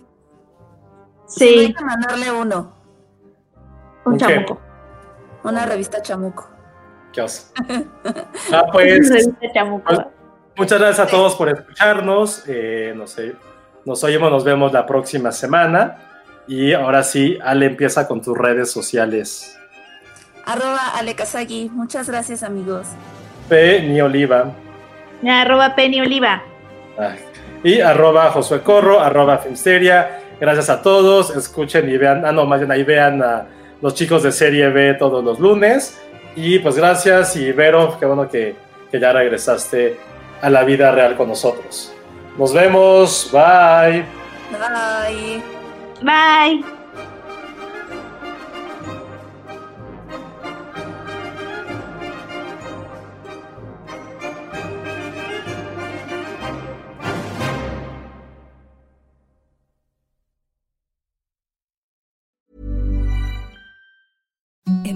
Softest sheets you've ever felt. Now imagine them getting even softer over time. That's what you'll feel with Bowl and Branch's organic cotton sheets. In a recent customer survey, 96% replied that Bowl and Branch sheets get softer with every wash. Start getting your best night's sleep in these sheets that get softer and softer for years to come. Try their sheets with a 30-night guarantee. Plus, get 15% off your first order at bowlandbranch.com. Code BUTTERY. Exclusions apply. See site for details.